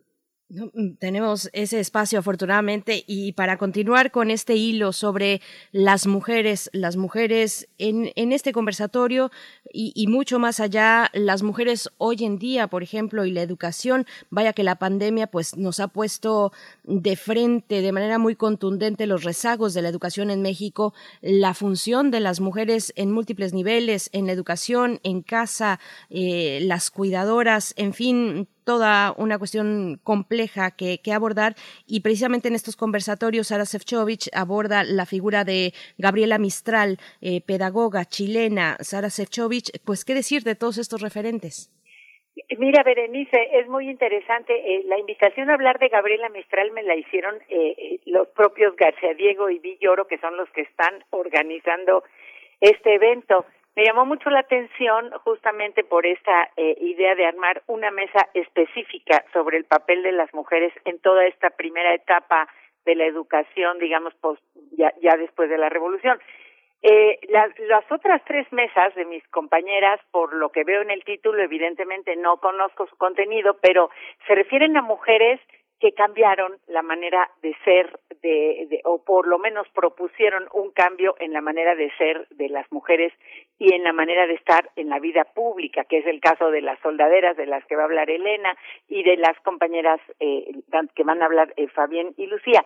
En cambio a mí me dieron a Gabriela Mistral, lo cual yo aprecio muchísimo, he trabajado, es una, una personaje que la he trabajado mucho tiempo, justamente porque representa lo contrario, porque representa esa idea de que por favor no salgan de su casa, por favor no se modernicen, por favor quédense siendo madres, eh, cuidadoras, enfermeras, eh, esa es su función en la vida. Estamos hablando pues de los años 20, años en que en el mundo entero y en México y en Chile, por hablar de los dos países con los que se mezcló Gabriela, las mujeres ya pedían eh, eh, participación en la vida pública, estaban las sufragistas, querían querían votar y poder ser votadas y llega Gabriela y nos dice eh, todo lo contrario y entonces hay ahí esa contradicción que es precisamente la que me interesa y de la que yo voy a hablar, donde pasa lo que dice eh, Javier, el, el ministro de Educación, diciendo, por favor, las mujeres tienen que entrar también a ser educadas y a ser educadoras, y Gabriela que dice, por favor, no, es, tu papel es estar en la casa dándole de comer a la familia y como dice ella, completando eh, la otra mitad al hombre. Es muy interesante esta contradicción y, y precisamente ese es, ese es el tema del que yo hablaré. Uh -huh. Doctora Lucía Melgar, bueno, pues ya con tantos elementos sobre la mesa, pues qué decir y qué decir también de la figura de Nelly Campobello, que es a la que corresponde la participación que tendrá usted, doctora Lucía, en este conversatorio del Colegio Nacional. Bueno, yo creo que en, en Nelly Campobello se, se, conjuntan dos aspectos que han señalado eh, Javier y, y Sara que por un lado es el valor que le va a dar a la educación y, a, y también a la escritura, desde luego, y por otro lado el que es una mujer que quiere ser diferente. En un contexto donde por un lado está esa, esa figura de, de Gabriela Mistral, que en efecto es muy imponente y conservadora. Eh, Nelly Campobello, por ejemplo, pues se va a dedicar a, la danza y con un concepto de que hay que eh, promover, digamos, la, la, danza en México como algo que se aprende, no nada más como un, una distracción eh, junto con su hermana Gloria, pero en su, en su vida también ella en algún momento escribe que ella no se quería casar, que no le interesaba tener hijos tampoco, o sea, es una posición, digamos, heterodoxa dentro de ese contexto, donde también hay que decir, había mujeres que se estaban emancipando y efectivamente, entre otras, buscando o, encontrando el, la posibilidad de ascenso social como, como maestras, que es algo fundamental. Entonces, por un lado tenemos ese aspecto en el Campo Bello y por otro lado, pues por lo que se le reconoce sobre todo, que sus grandes aportes a la, a la literatura, en particular a esta imagen descarnada de la revolución en el norte y esa recuperación de la figura de Francisco Villa en un momento en que Villa, digamos, no era todavía como en los 30, principios de los 30, una figura estigmatizada, pero donde todavía, digamos, la historia oficial no, no lo aceptaba y ella entonces en este sentido también hace un aporte a, la historia eh, digamos o a la, a la conjunción de literatura y historia respecto a lo que es la historia oficial Sí, hay una, también hay una, hay un aspecto eh, justamente eh, que tiene que ver con el poder legitimador de la Secretaría de Educación Pública. a través de la Secretaría de Educación Pública, de la historia de, estos últimos 100 años, eh, Javier García Diego tiene, tiene distintos momentos, se legitiman distintos artistas, gustos que tienen que ver con el propio capricho presidencial. ¿Cómo, cómo funciona una institución que legitima eh, una, un punto de vista también de la cultura oficial. Hasta que llegó Carlos Salinas se deslindó esa parte y se, se legitimó de otra manera, pero en esos años, hasta 1988-89, que se funda el Consejo Nacional para la Cultura y las Artes y que antes era la Subsecretaría de Cultura, ¿cómo observa este, eh, eh, Javier García Diego este proceso de legitimación de los artistas nacionales desde Quetzalcóatl hasta las figuras de Hidalgo, de Morelos, por parte de los presidentes y su relación con los libros de texto. ¿Cómo, cómo funciona esto? ¿Sigue igual? Bueno, yo, yo eh, quisiera primero referirme a, a, la misa de mañana, eh, a la que menciona, a lo que menciona Sara y lo que dice Lucía. Eh, Juan Villor y yo lo que pues más o menos acordamos es que tiene razón Sara, Gabriela Mistral tuvo todas estas posturas pero a ella la, queríamos ver en la mesa, Sara, porque eh, la visión educadora de Vasconcelos es una visión latinoamericana, no es, no es exclusivamente mexicana. siempre vio este proyecto, bueno, está muy claro en su, en su escudo, en su escudo de la Universidad Nacional, incluso antes de ser secretario, unos meses antes de. Y si consideramos que está la chilena, está también eh, Víctor Raúl Aya de la Torre, peruano, está Pedro Enrique Sureña, dominicano, en fin, es todo un, proyecto continental. Y en el caso eh, de, Lucía Melgar de Nelly es que es una de las mejores plumas sobre la revolución, esas páginas eh, sobre los muertos, sobre los cadáveres que ven, a mí me parecen simplemente estremecedores. Y Antonieta Rivas Mercado, porque nos parece muy injusto que se le recuerde nada más por el suicidio en Notre Dame. Fue una mujer de letras, escribió, y fue mecenas, tuvo una vida muy intensa. Entonces, creo que en estas tres mujeres y en las soldaderas en general, pues está el pico del iceberg, pero hay mucho más que hacer al respecto.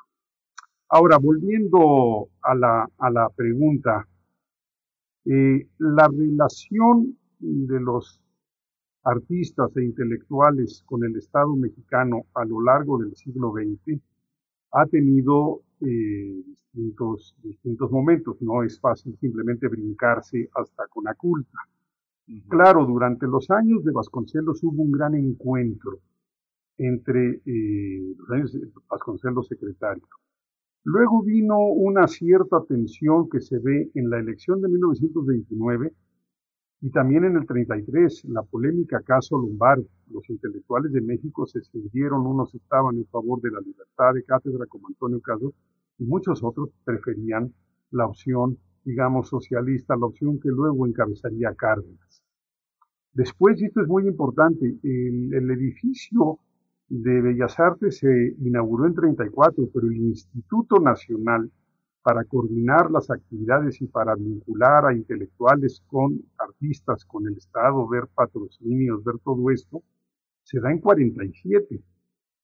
Eh, luego hay otro momento de acercamiento con la construcción de CEU, pero yo creo que los, alejamientos, las confrontaciones se dieron, uno con la Revolución cubana, porque buena parte de la intelectualidad mexicana empezó a ver a la Revolución mexicana como una revolución moderada, tibia frente a la cubana, y luego, claro, está vino el 68, y yo creo que la creación de Conaculta es un intento para tratar de restablecer un diálogo, es una de las funciones de quien dirige Conaculta, un diálogo que se había roto en el 68 y se había, digamos, ahondado ese, ese silencio eh, por, el caso de Excelsior del 76. En fin, es toda una historia muy complicada, pero que claro está, en Conaculta, con la creación de Conaculta hay un intento de restablecer ese diálogo, de apoyo a las artes. La pregunta es se justifica que esté fuera de educación, debe estar en educación. Son dos secretarías ya eh, inmensamente grandes que no permiten la, el trabajo único. En fin, son preguntas que están en el aire y yo con eso la dejaría. Ujú. Bueno, voy, contigo, Sara Sefcovic, que es eh, eh, eh, cuando uno piensa en, tu trayectoria, ha sido una trayectoria en la que justamente todo el tiempo has tratado de, romper y de revisar el canon, ¿no? Como novelista, como investigadora, como ensayista. ¿Cómo se ve el canon que ofrece una secretaría como la Secretaría de Educación Pública desde un pensamiento universitario, feminista, eh, creador como el, como el que tú has sostenido eh, eh, durante tantos años y dentro, también dentro de la universidad, Sara. Es muy interesante esto que dices, Miguel Ángel, porque de algún modo es lo que está diciendo también Javier.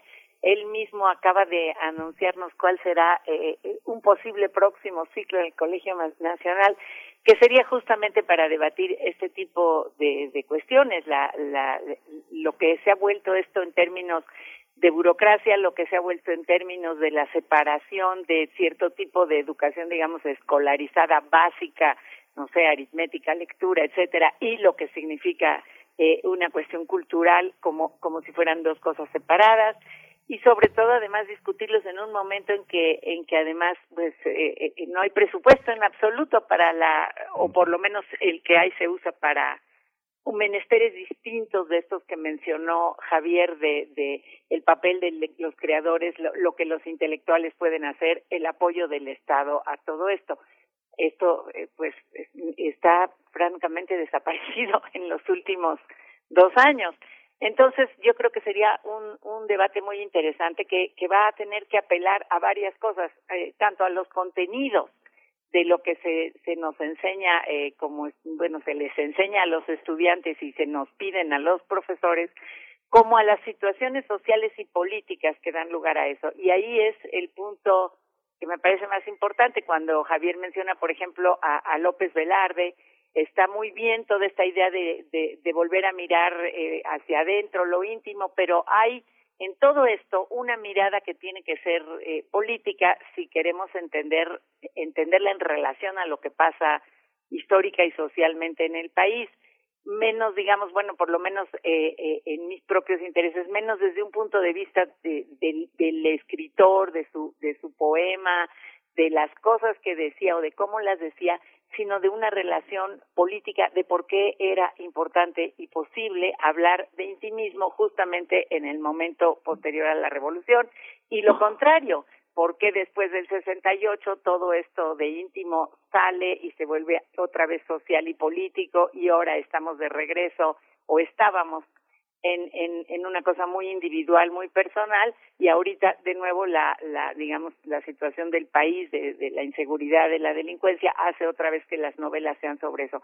Una revisión de tipo social y político de lo que ha significado la educación y cómo ella ha podido responder a estas situaciones en México, me parece que, que, que si entiendo bien qué es lo que está planteando Javier, me parece muy importante porque no estamos entendiendo qué pasa, analizamos momentos separados, autores separados, pero no analizamos tendencias y, y, y los momentos de cambio, por qué se pudieron dar y por qué de la forma que se dieron.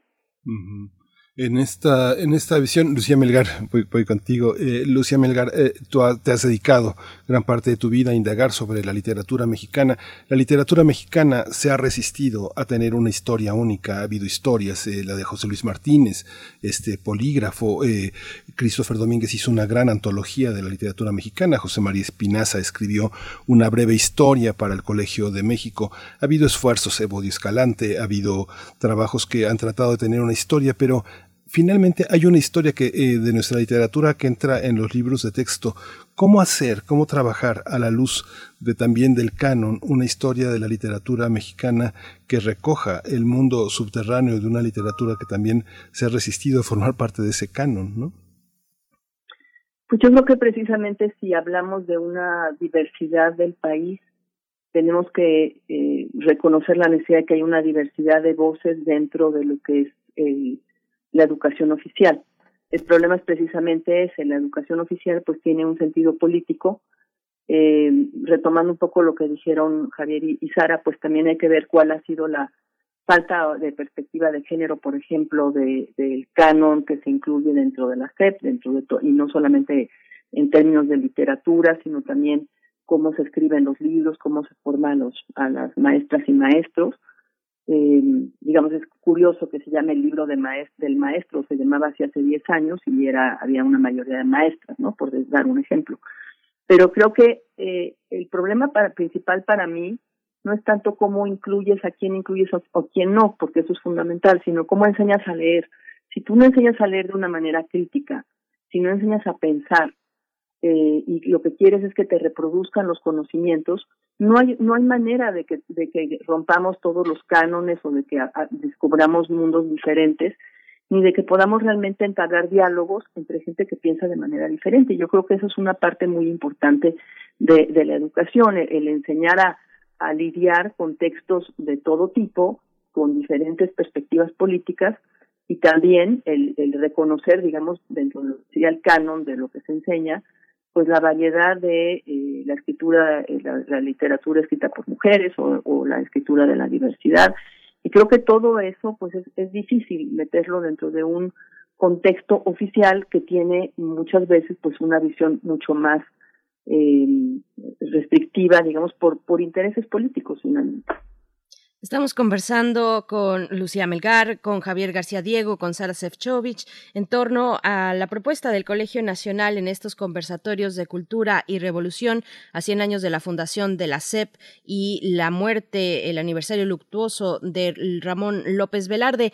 Eh, Javier García Diego, esa otra parte, el, el componente revolucionario en la educación, dónde, se ubica, cómo, cómo proyectarlo. Lo popular, por supuesto, es profundamente revolucionario y lo vemos eh, plasmado en los grandes murales que finalmente terminaron también por, por construir y consolidar el espíritu de lo institucional. Eh, pero ¿cómo, cómo vemos eh, este componente revolucionario, Javier García Diego? Este, gracias, Berenice. Yo quisiera eh, primero regresar a, a lo que estaba diciendo Lucía, que me parece fundamental. Dos cosas muy breves. Eh, la lectura. ¿Cómo enseñar a leer, a disfrutar la lectura, a, a aprovecharse de ella, a formarnos a través de los libros?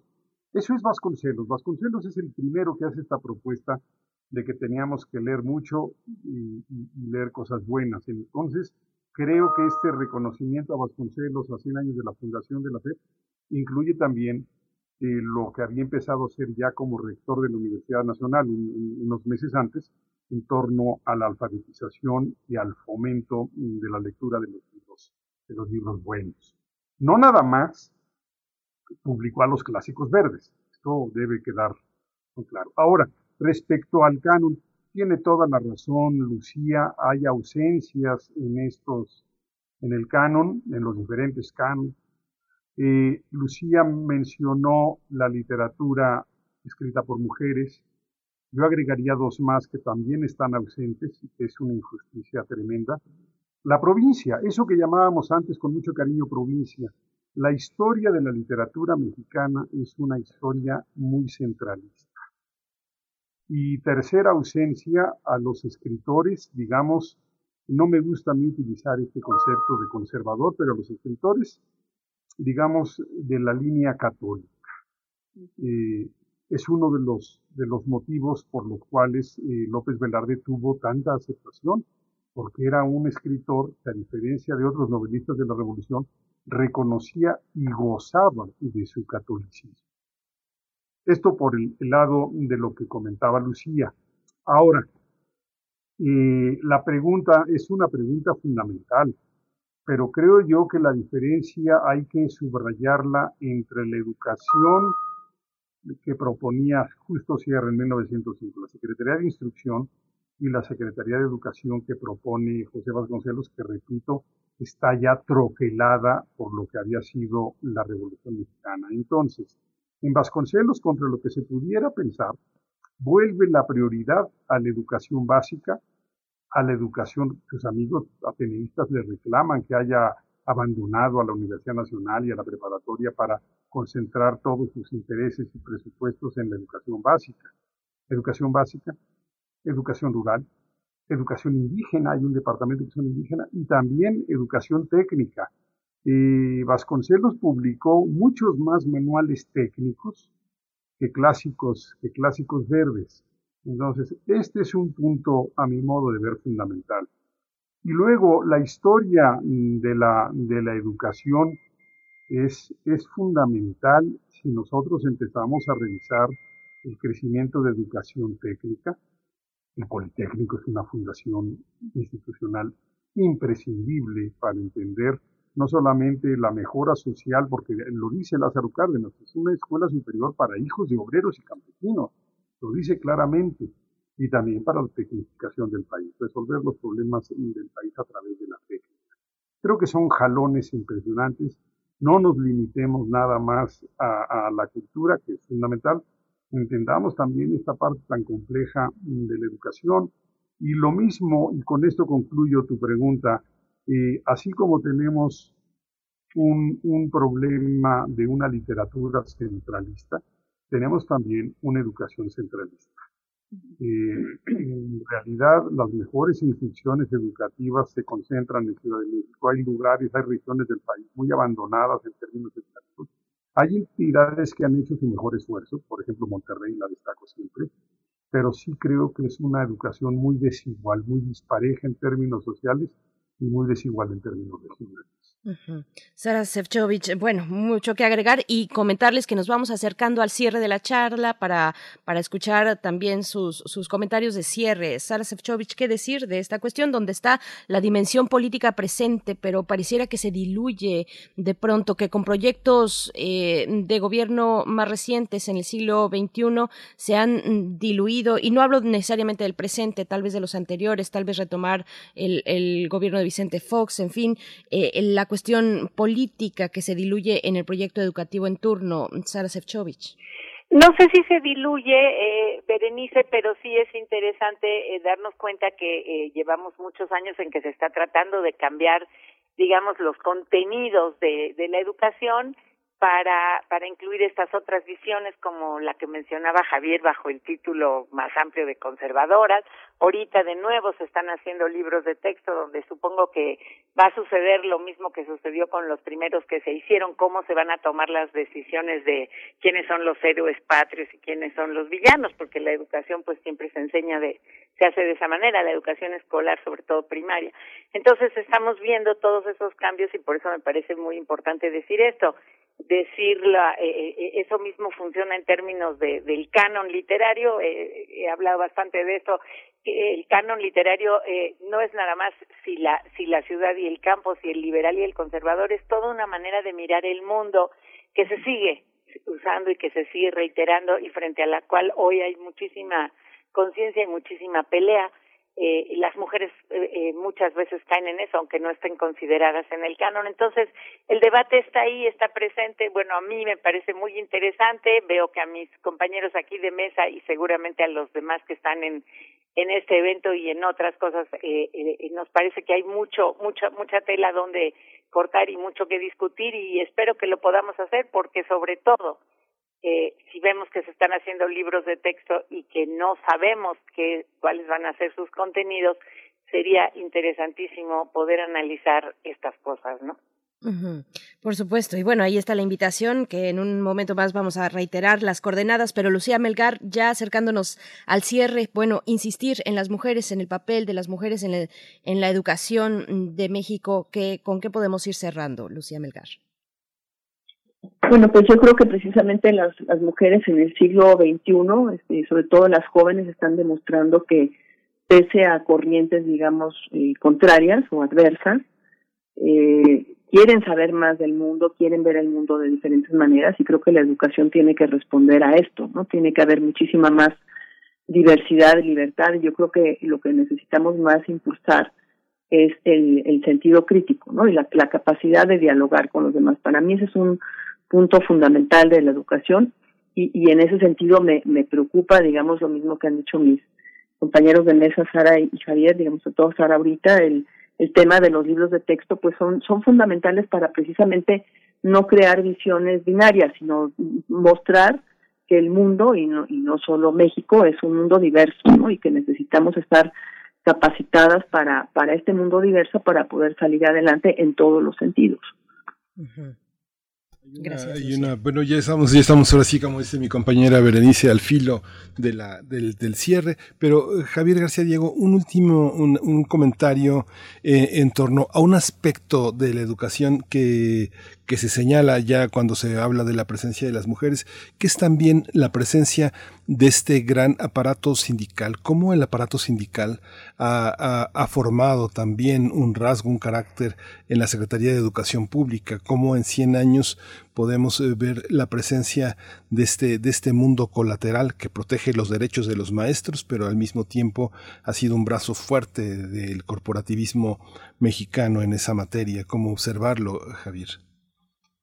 Eh, bueno, dos cosas muy breves. Sí. Eh, efectivamente, eh, el, la, la, sindicalización del cuerpo docente tiene ya muchos años. Si no mal recuerdo, el primer sindicato nacional, nacional, de maestros de los años de Cárdenas, y creo que el primer secretario general fue José Mancisidor, un historiador pues que fue muy apreciado por nosotros hace unos años. Eh, sin embargo, eh, fue creciendo en poder político, en recursos, desatendió la parte educativa, se interesaba más en pues, sus condiciones salariales, sus condiciones laborales. Y como creo que fue Sara la que lo dijo, eh, durante unos años nos concentramos en asuntos sindicales, gremiales, más que en el contenido de la educación. Y estoy pensando sobre todo en los últimos años del siglo XX y los primeros dos o tres sexenios del siglo XXI. Pero déjame concluir con algo que mencionó Lucía, que es el libro de texto. Para mí es un, un, asunto fundamental y tiene que ver con la lectura que las dos mencionaron, pero pensar que es tan importante el libro de texto porque en muchos, en muchos eh, hogares de México, es el único libro con el que se cuenta.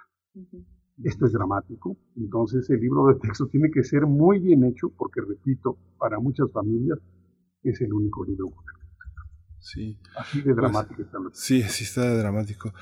Pues les agradecemos muchísimo, querida Sara Sefcovic. Muchas gracias siempre por tu, tu, disposición, tu sabiduría, tu entusiasmo, tu crítica. Siempre es muy eh, nutritiva para nosotros y para, la, para el auditorio, radio, eh, para los radioescuchas de Radio UNAM. Sara, muchas gracias. Gracias a ustedes, con mucho cariño y nos vemos eh, en el evento. Sí, claro que sí.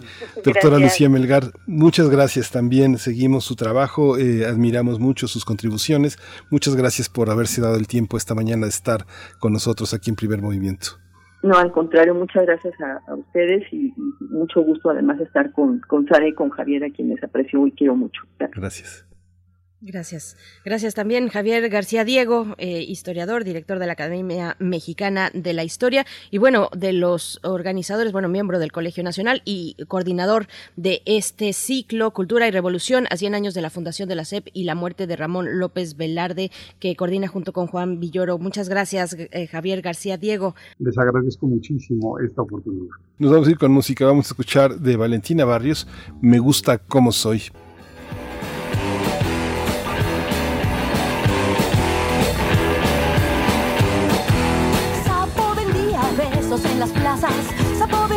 Besos en las plazas. Y de alegría llenaba las casas, y de alegría llenaba las casas. Besos atados con cintas rojas, besos atados con cintas rojas, aliviando penas y congojas, aliviando penas y congojas.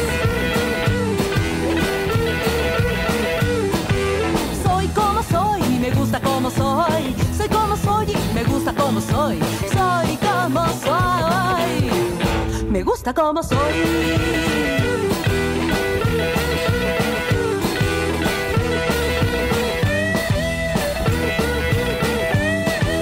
¿Tú para qué necesitas besos? ¿Tú para qué necesitas mis besos? Quiero que María Inés me quiera, que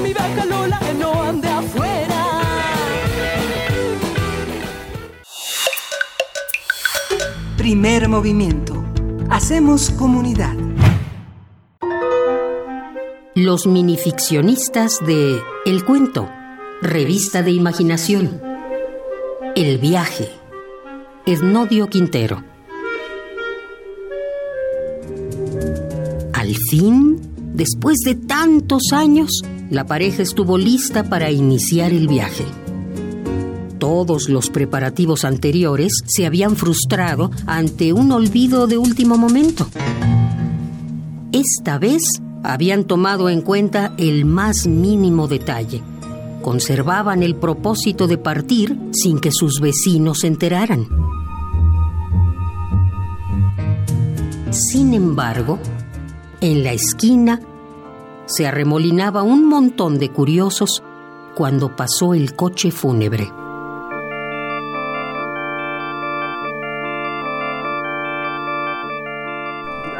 Aquí en, México hay dos, hay dos géneros que prevalecen en el gusto de la gente desde, desde hace siglos. Uno es el de la poesía y otro es el del cuento.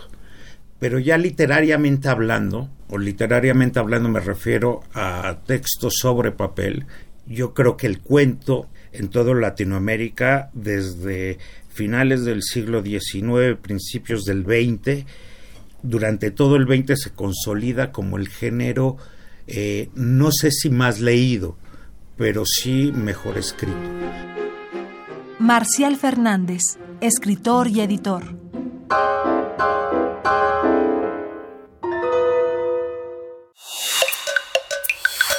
Primer movimiento.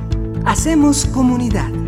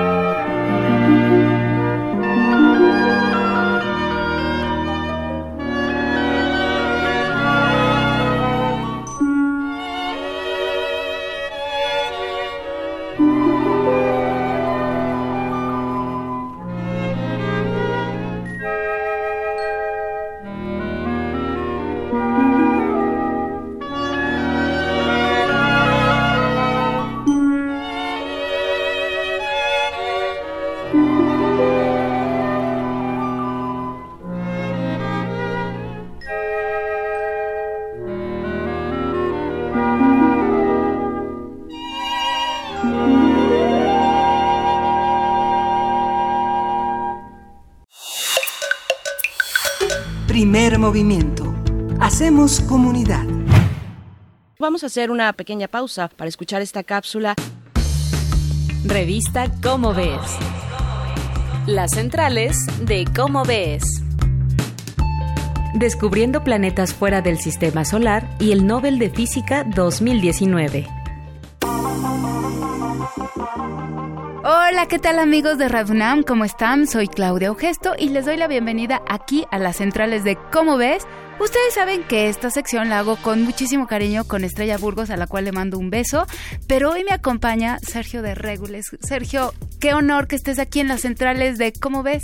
No, al contrario, Claudia, me da mucho gusto estar aquí en sustitución de Estrella. Y hoy nos vas a hablar exactamente pues de todo lo que hay en, en, nuestro sistema solar y está fuera. Y eso está muy ligado al Premio Nobel de Física 2019. Así es, entregaron el Premio Nobel a tres personas, dos por el descubrimiento del primer planeta que no gira que alrededor está del Sol. fuera. Y otro que de ese no nos vamos a ocupar en este momento, pero eh, en 1995 Michel Mayor y, y Didier Queloz, que son de la Universidad de Ginebra, eh, encontraron el primer exoplaneta, quiere decir el primer planeta conocido, eh, confirmado y, no este, indudable que gira alrededor de una estrella que no es el Sol.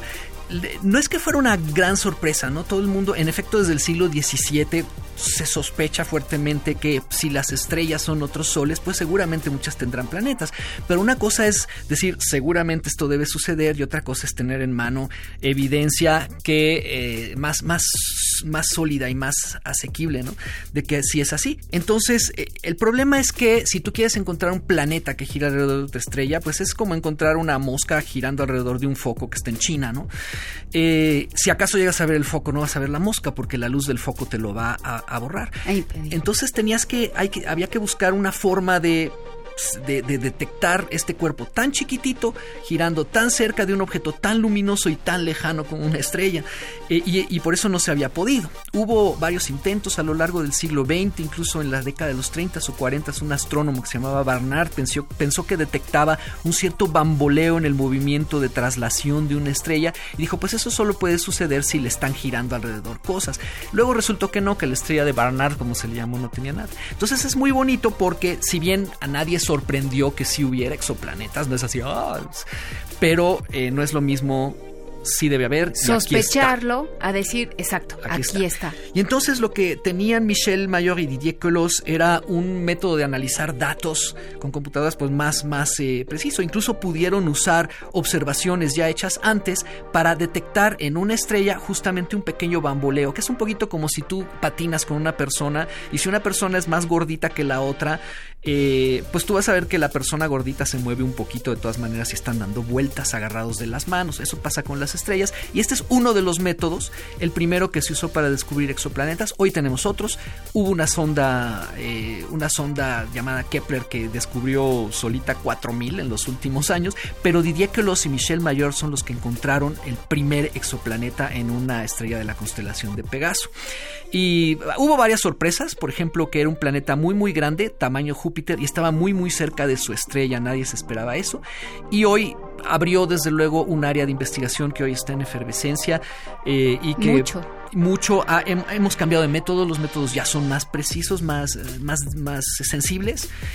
Y sabemos que no vamos a llegar hasta esas distancias ni vamos a conquistar estos planetas. Ah, no, no. De una vez digámoslo. De, sí, por supuesto que no. Eso digo, a lo mejor en sepa Dios cuándo, pero eso no está previsto. Pero no es la idea, es más bien entender nuestro lugar en el cosmos, ¿no?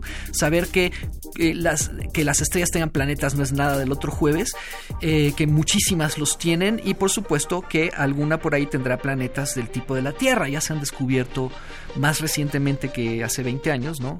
Se han descubierto planetas del tamaño o comparables en tamaño y en masa a la Tierra y aunque no los podemos ver directamente pues podría ser que algunos de estos pues tengan las condiciones. Eh, eso sería bonito descubrirlo eso no ha sucedido pero por ahí va la pregunta más bien no tanto si los vamos a conquistar sino hay otros planetas sí. Hay otros planetas parecidos sí. Qué tanto. Qué bien, pues si quieren saber más, tienen que comprar, ya saben, la revista Como ves. En las centrales se pueden informar y ha sido un gusto que hayas estado aquí con nosotros, Sergio. Muchas, Muchas gracias, gracias. Claudia. Al contrario, gracias a los radioescuchas de Radio UNAM. Esto fue una producción de la Dirección General de Divulgación de la Ciencia, UNAM. Revista Cómo ves.